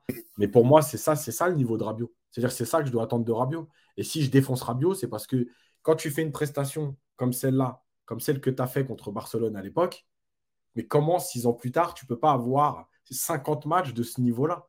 Voilà, c'est pas possible. Tu as peut-être 4, 5, allez, même 10, allez, je suis gentil, je vais te donner 10. Mais même 10 matchs de 2017, tu te rends compte? Depuis 2017, cette prestation contre Barcelone, tu n'as pas 10 matchs de ce niveau-là, avec le talent que tu as et que tu as montré en 2017. Mais ça, c'est pas normal, tu vois Donc, c'est pour ça aussi que euh, c'est la même chose qu'Mbappé. Euh, si je, je prends Rabiot, évidemment que je suis obligé d'en attendre plus que ce que j'ai vu depuis 5 ans. Maintenant, quand il est à ce niveau-là, évidemment qu'il n'y a pas grand-chose à dire. Il est régulier, il est bon, il joue vers l'avant, il, a moins de nonchalance, même si il y a toujours un moment donné dans le match où, euh, tu vois, d'ailleurs, alors si je ne dis pas de bêtises, c'est de être lui qui perd le ballon sur le, le, corner qui amène le but danois. Et regardez bien son attitude, c'est le rabio nonchalant je suis tranquille, on mène à 0 ça y est, c'est parti, je peux jouer un peu plus cool. Voilà, c'est le problème de Rabiot. Qu'est-ce que c'est compliqué à expliquer, mais encore une fois, je ne remets pas en cause ses, qualités de footballeur, mais sa régularité. Là, il a enchaîné deux bons matchs. Écoute, j'ai envie de dire, Rabiot, le problème, ce n'est pas ces deux matchs-là, ce sera les huitièmes et les quarts de finale. Est-ce qu'il est capable de renouveler ce genre de performance? Bon, on, l'a dit parce que je vois beaucoup aussi des, commentaires euh, assez positifs sur Dembélé. Hein, tu en as parlé, tu, as dit qu'il avait fait un très bon match, notamment une très très bonne euh, première mi-temps sur son côté, euh, son côté droit. C'est vrai qu'il est très percutant, même sur la partie repli défensif, etc. On l'a mm, vu, hein, mm, mm. Ousmane Dembélé hier, il a, il a, plutôt fait un bon match. Griezmann aussi, on en parle beaucoup. Euh, comme je le disais, hein, il y en a beaucoup qui auraient, euh, voulu euh, qu'on lui attribue le trophée de l'homme du match, mais bon, il n'a pas marqué, il n'a pas fait de passe décisive. après, le problème, tu vois, c'est ces trophées-là, ils, commencent à me saouler parce qu'on en fait quelque chose d'important. On les retweet, etc. Regardez, et tu sais, c'est presque une valeur. Euh, vous critiquez Mbappé, tiens, il est homme du match. il y a Kevin De Bruyne, Yacine, qui avait, euh, tu vois, qui le premier match le, trophée d'homme du match. Et lui a reconnu, il a dit Je ne sais pas pourquoi on me l'a donné, parce que je n'ai pas fait un bon match. Mais il faut bien l'attribuer à quelqu'un parce que maintenant, c'est dans toutes les compétitions, tu as ce genre de, trophée. Euh, je pense qu'on a tout dit sur l'équipe de France. Elle est qualifiée. Normalement, Deschamps va faire, va faire tourner pour le, pour le troisième match. parce que là, je pense qu'ils ont aucune chance de finir à la deuxième place. Hein, euh, le dernier match. non, mais je sais pas. Je sais que moi, enfin, on verra, mais je sais pas s'il va faire tourner parce que. Euh, Quand je tourner, c'est pas forcément euh, changer le 11, hein, Yacine. Hein, c'est à quelques postes pour donner. Ouais, mais même à quelques postes, je vais, je, vais expliquer pourquoi rapidement. Parce que déjà, cette équipe, finalement, avec tous les blessés, etc., elle a très peu de vécu ensemble.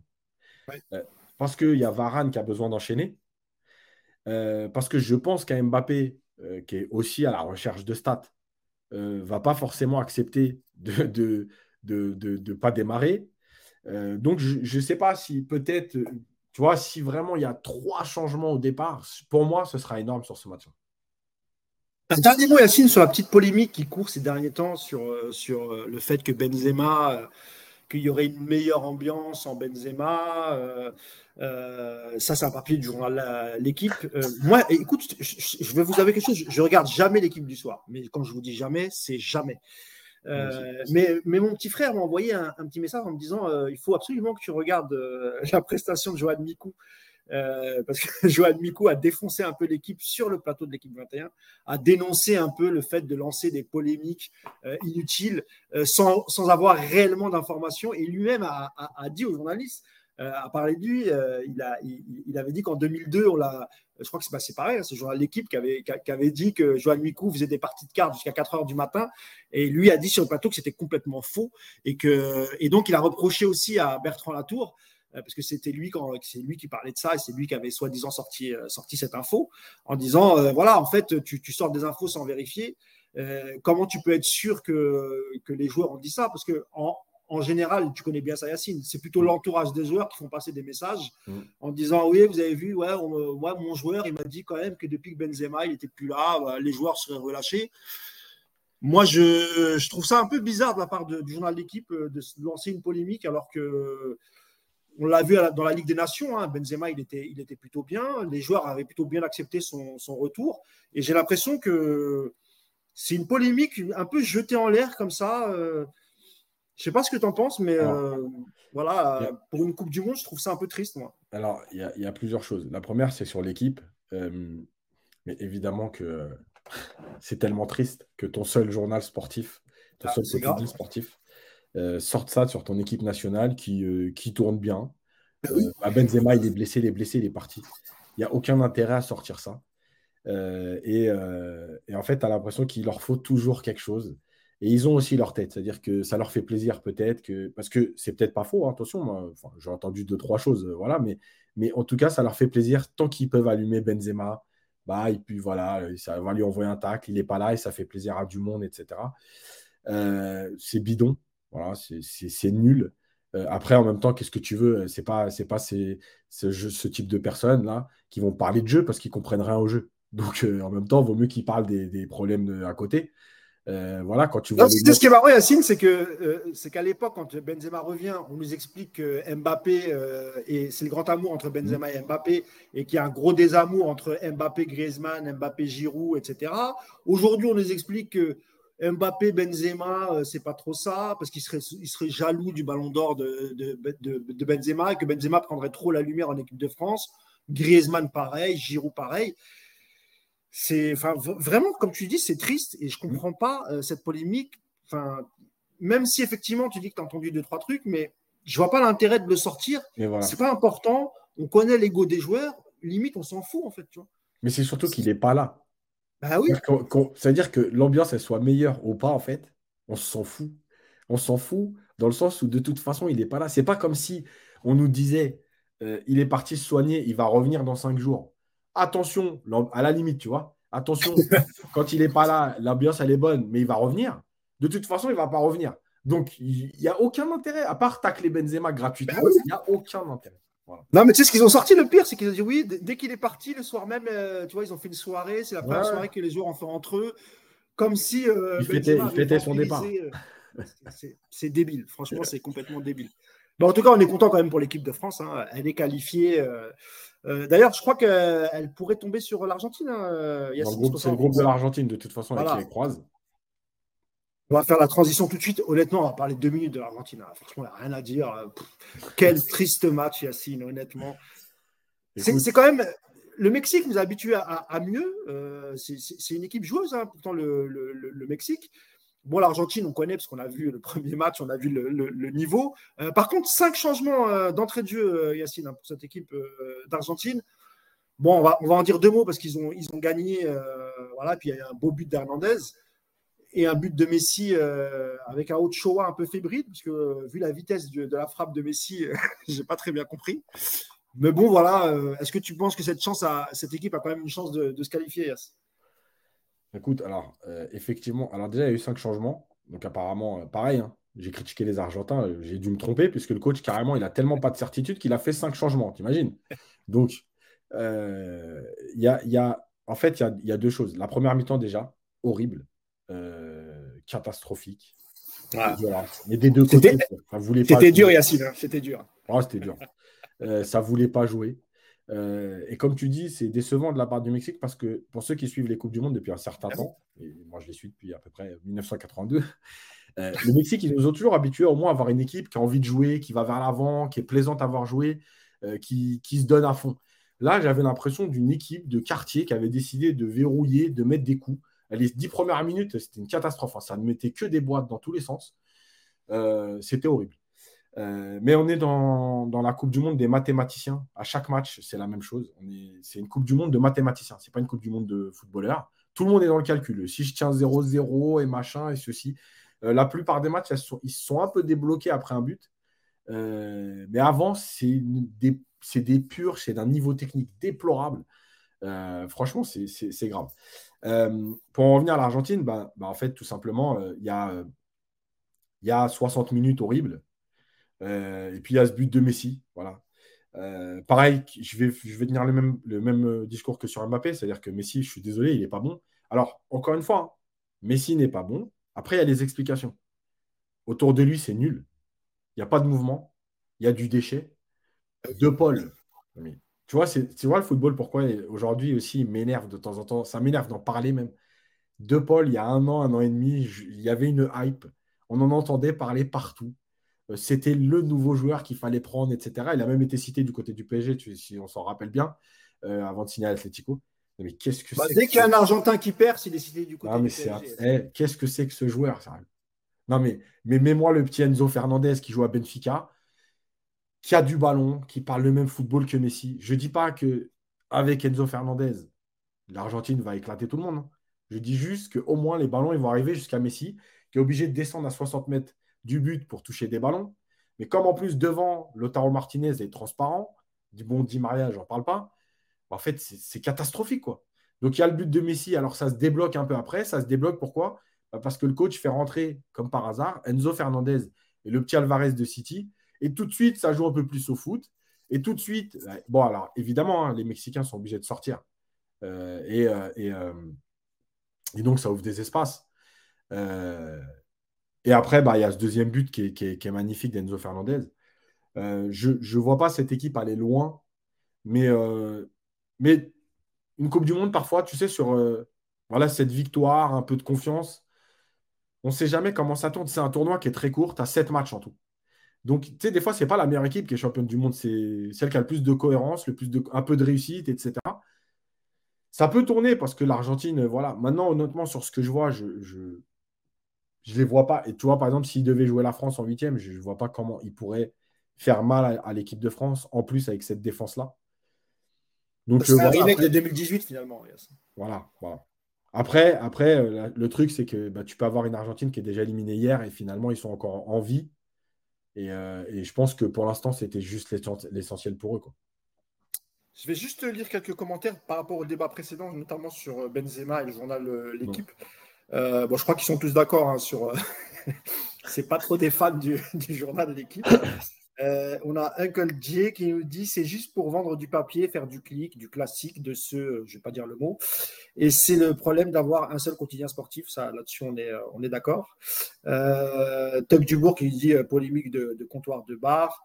Il y a Denis qui nous dit je pense qu'il n'y a qu'en France qu'on se plaît à ce genre de commérage. Pas forcément, honnêtement il y a des pays aussi qui aiment bien ça. L'Espagne aussi aime bien faire ça. peut-être pas sur l'équipe sur l'équipe nationale, hein, mais, sur les clubs, l'Espagne, l'Angleterre. Euh, vous inquiétez pas, ils sont, ils sont pareils, sauf qu'il y a dans ces pays-là, il y a une multiplicité de journaux et c'est pas comme en France. En France, euh, et c'est pour ça que c'est repris de partout parce que c'est le seul quotidien euh, sportif.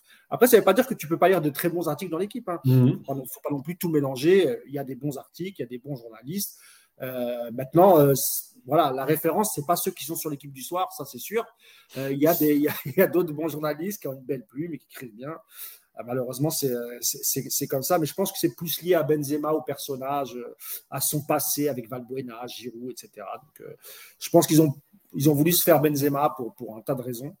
Et d'ailleurs, son, son, agent historique, son ex-agent, mais qui est toujours très proche de lui, Karim Diaziri, a, a réagi sur les réseaux et a dénoncé un peu le, le, bashing sur, sur, sur Karim Benzema. Euh, sur, euh, sur l'Argentine, euh, tout le monde est d'accord, hein, tout le monde dit que ça a été une, une, purge globalement. Donc c'est pour ça qu'il faut passer à la meilleure équipe de ce mondial. Évidemment, c'est le Maroc. je le disais en préambule, qu'on donne le ballon d'or à Bouffa, à Loisièche et qu'on n'en parle plus. voilà, les meilleurs joueurs de la planète, c'était cet après-midi, messieurs, avec l'exploit, parce qu'on peut parler d'exploit quand même, Yacine. Évidemment, je rigole pour le ballon d'or. Hein, c'est un peu excessif, mais c'est normal, je suis euh, d'origine marocaine. Et euh, bah déjà, moi, j'ai pris du plaisir. Je ne sais pas si tu es d'accord avec moi, euh, Yacine.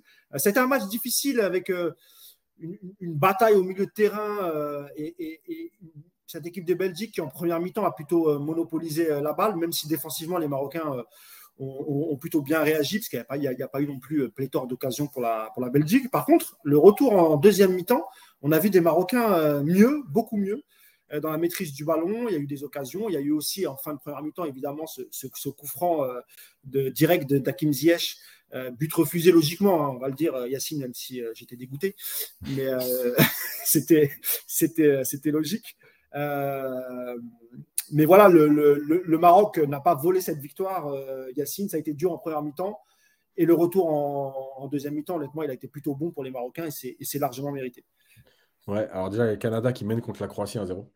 Euh, ah, intéressant ça. Donc, ah, ça, c'est bon ça, c'est plutôt bon pour le Maroc. euh, bah, je sais pas en fait. Ah si, parce que, si, parce que ça, laisserait la Croatie à un point, le Maroc aurait quatre points, le Canada aurait trois points.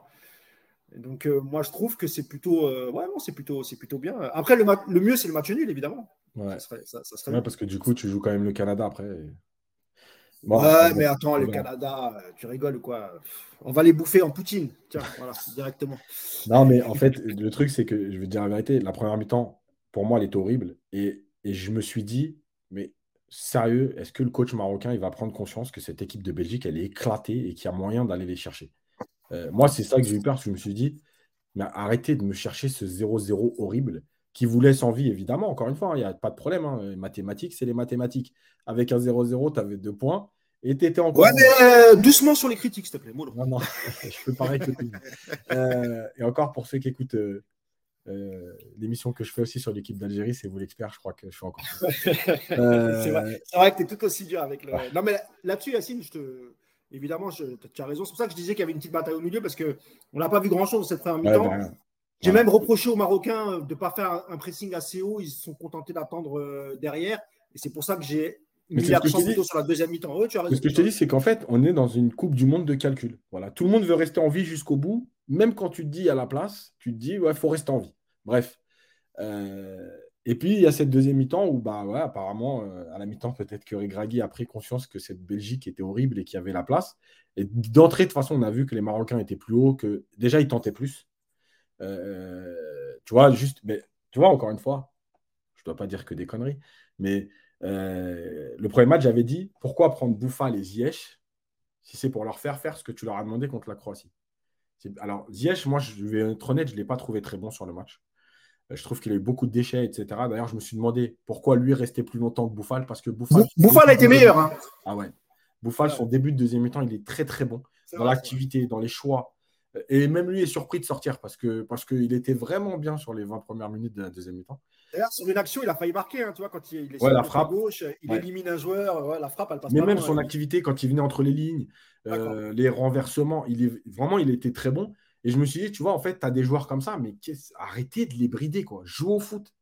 Euh, et puis, bon, bah, finalement, ça finit par payer. Et puis, même, même Ziyech, dont je me dis pourquoi il sort pas plus tôt, bah, il finit par faire une passe décisive sur le deuxième but. Ah. Voilà, bah, tu connais, tu connais, c'est un peu comme Mbappé. En, mais voilà, c'est ces joueurs-là. Qui... meilleur joueur et tu sais que sur un, sur un coup de génie, un coup d'éclat, l'action sur la surface euh, du deuxième but, elle est quand même géniale.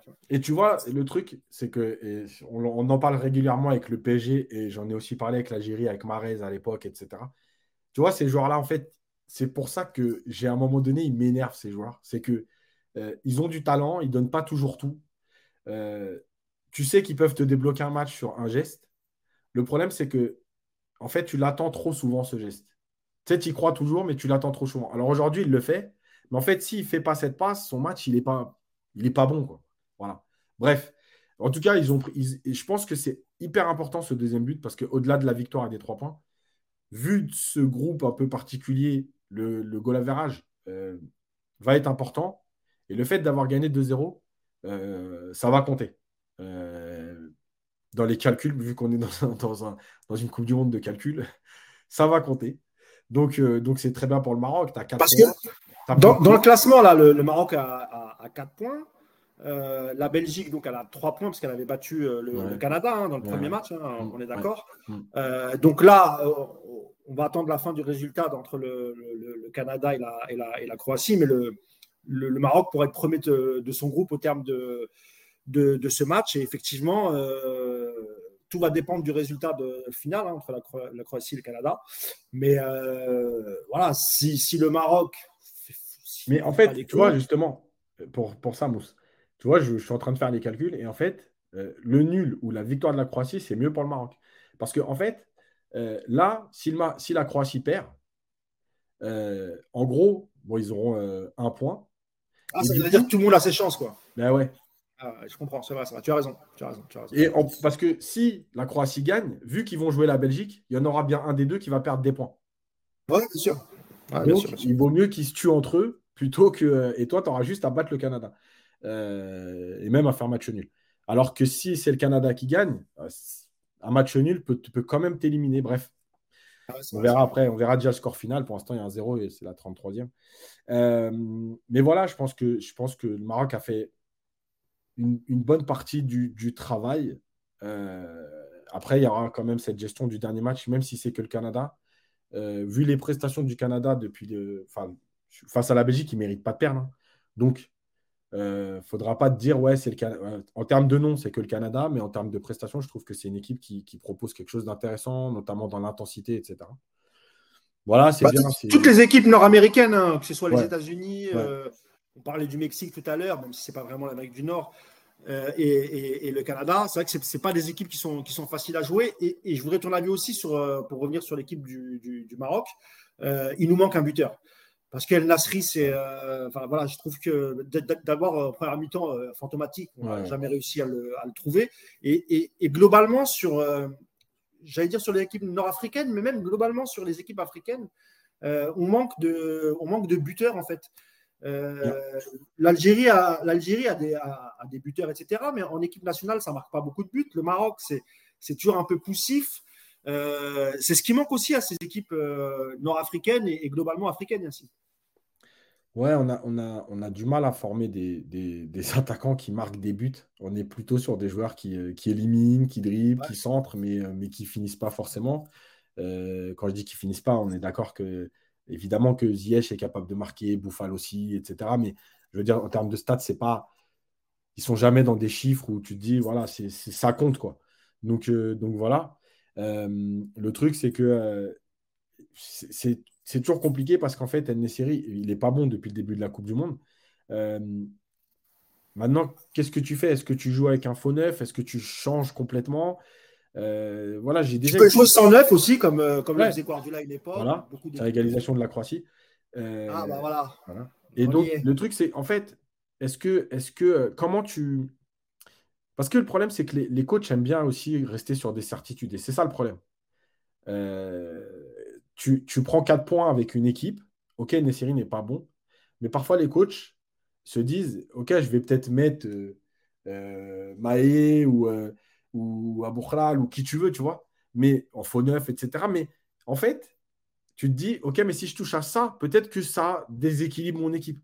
Tu vois, c'est bête, hein, mais les coachs qui. C'est pas de la superstition, c'est vraiment un truc de bon, écoute, mon équipe, elle a tenu. Tu sais, c'est comme les changements. Ça veut dire que Parfois, tu te dis à un coach, mais pourquoi tu ne changes pas avant? Et en fait, dans sa tête, le coach, il se dit, OK, je peux changer, mais si je touche à un truc, ça se trouve, ça va dérégler les choses. Donc, je laisse aller jusqu'où je peux. Et ben, dans les compos d'équipe, c'est la même chose. C'est-à-dire que les coachs, ils ont aussi cette, cette réflexion de se dire, est-ce que c'est le moment de toucher à ça? Est-ce que c'est le moment de toucher à ça? Tu as pris 4 points comme ça. Est-ce que bah, finalement, c'est que ça tourne comme ça, donc tant pis. Voilà, c'est compliqué, mais c'est vrai que même, et, je vais élargir au pays euh, maghrébin, mais toute l'Afrique, ah, depuis, euh, alors à part, euh, à part Mané, évidemment. Mais depuis un certain temps, pour ceux qui ont connu quand même, bon, Drogba, euh, plus, plus tôt avant, les Roger Mila, etc., Samuel Eto'o, c'est vrai que depuis 10 ans, tu as du mal à former des, des, vrais buteurs, mais je parle des buteurs, tu vois. Après, Yacine, juste sur ce point-là, la plupart des joueurs sont formés en Europe, hein. enfin, même principalement en France, parce qu'ils viennent beaucoup de pays francophones.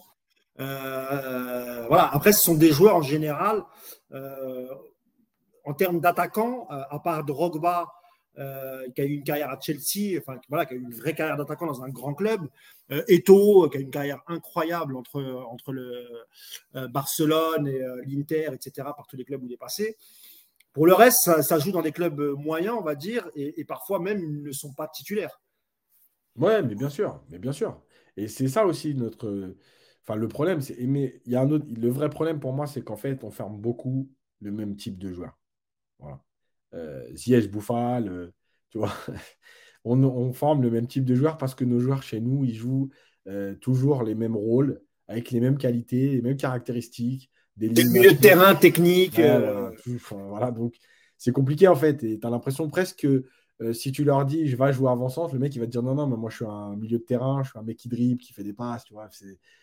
On a, eu Marwan Chama qui était un bon attaquant, hein. un bon attaquant de surface, en tout cas Chamac à l'époque, euh, l'ancien bordelais pour le Maroc.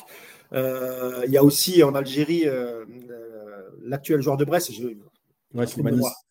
Slimani. pardon, mm. qui, est, plutôt un bon buteur aussi, mm. Slimani. Mais c'est vrai qu'après, quand il les retrouve en, équipe nationale, c'est pas le même rendement. Alors, effectivement, ils sont des mêmes joueurs. Slimani, il, il, a quand même beaucoup marqué avec l'Algérie. Euh, ah oui, ah, oui, oui bah, tu fais bien de le préciser. Moi, il, a, il, a, il, il a plus de 30 buts en sélection. Euh, voilà, il a beaucoup marqué, mais c'est vrai que euh, globalement, en fait, t'as pas. Enfin, c'est compliqué d'avoir ce genre de profil. Et, c'est vrai que, tu vois, aujourd'hui, tu mettrais un joueur avec les qualités de Chamac, mais ça change le visage du Maroc. Quoi. Ah non, c'est clair, c'est clair, c'est clair. Ah ouais, ben, Chamac, il me semble, je ne sais plus s'il était déjà là en 2004 lors de la finale.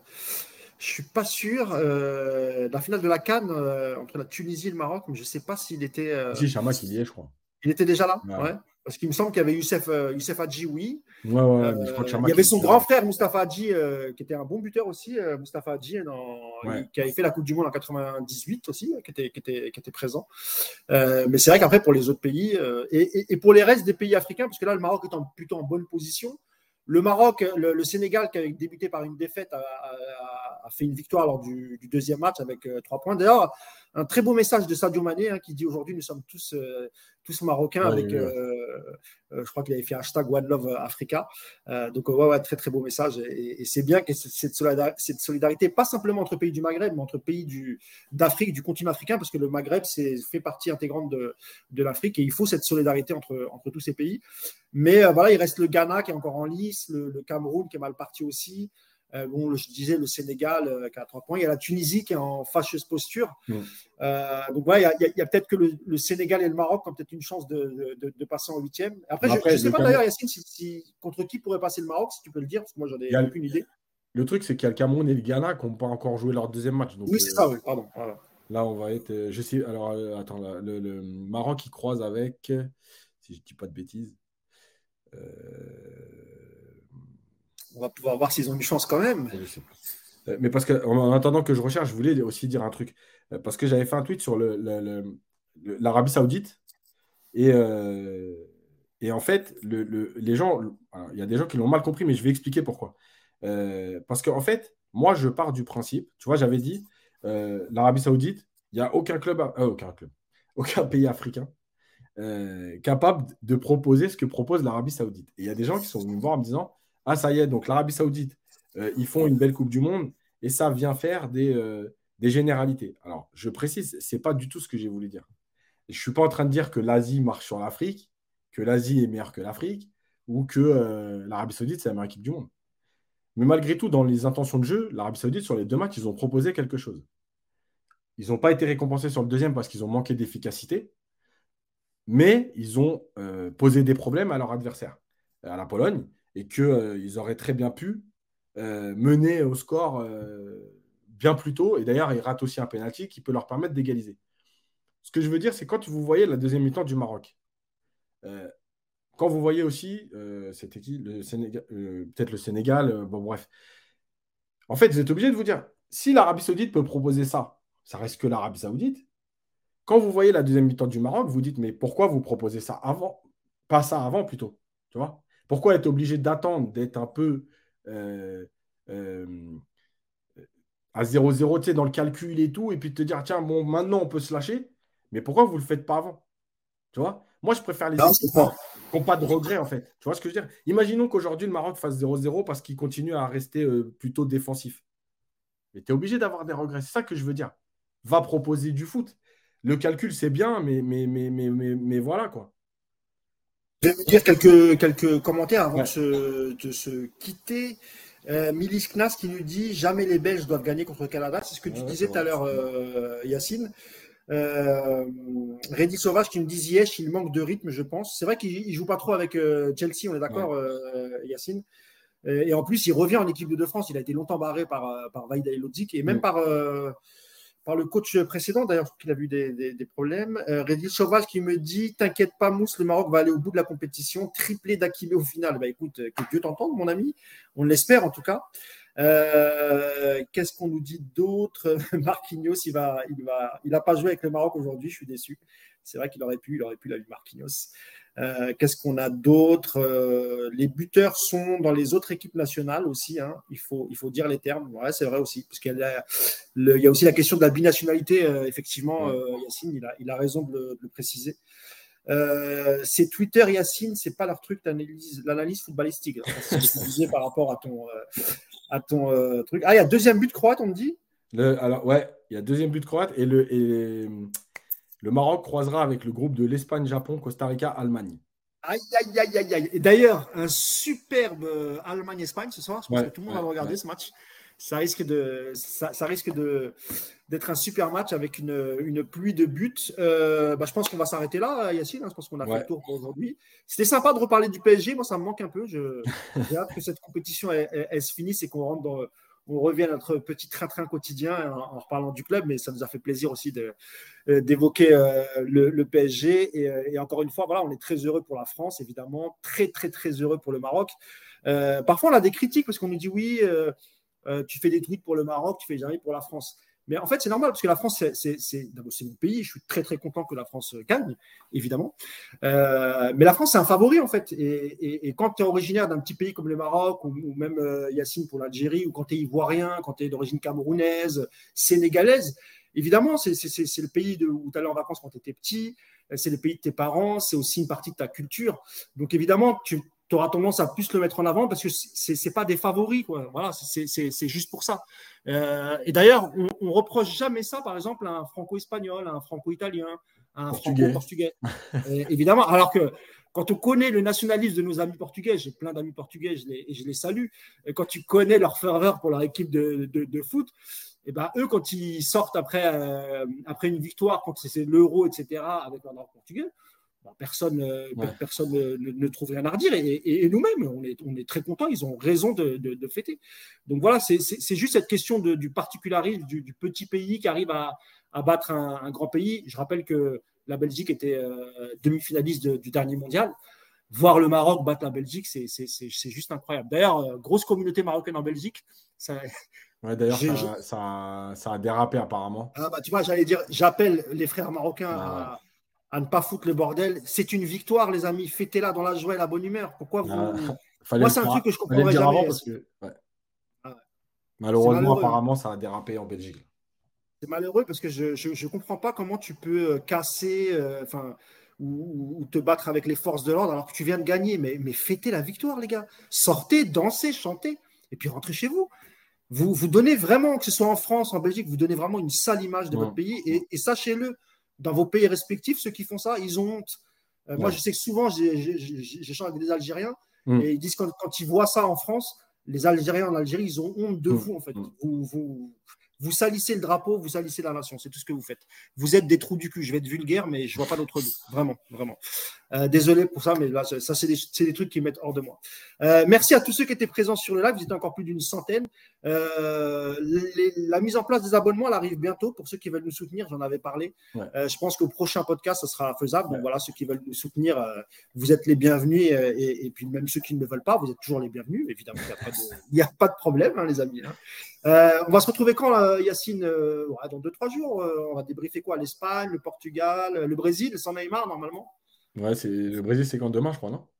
Euh, ouais, ouais, normalement, c'est ouais, ça. Et puis euh, l'Espagne aussi. Euh, non, c'est après-demain, je crois, parce que tu as, le Portugal et l'Espagne d'abord. Sans Danilo Pereira, paraît-il, parce qu'il est blessé. Pas sûr qu'il continue. donc, possible, ouais, possible. non, c'est le Brésil, c'est bien demain, c'est lundi. D'accord, ok. Et puis après, tu as Portugal et l'Espagne qui. bah non, c'est demain, il y a Brésil-Suisse à 17h et Portugal-Uruguay à 20h. Et l'Espagne joue le surlendemain, mardi, du coup. Ouais. Et eh bah, ben, on va peut-être. Hakimi, euh, Hakimi, je crois qu'il est sorti parce qu'il était un peu gêné aussi, hein, musculairement. Déjà, il était incertain avant le match. Ouais, à, surveiller. Mais Mazraoui, qui était sorti la dernière fois, était là. Donc, euh, ouais, ouais, peut-être euh, bon espoir. Donc, on va essayer de se, de se retrouver mardi, les amis. Mardi ou mercredi, on verra selon la, la, dispo. Je vous remercie encore d'avoir été. vous étiez plus 120 en, en, moyenne. Merci beaucoup à vous. Euh, Yacine à mardi ou mercredi euh, pour débriefer le, reste des matchs euh, des joueurs qui concernent, enfin des joueurs du PSG. Mm. Et bah, je vous souhaite une bonne soirée à tous et à bientôt les amis. Ciao. Bonne soirée.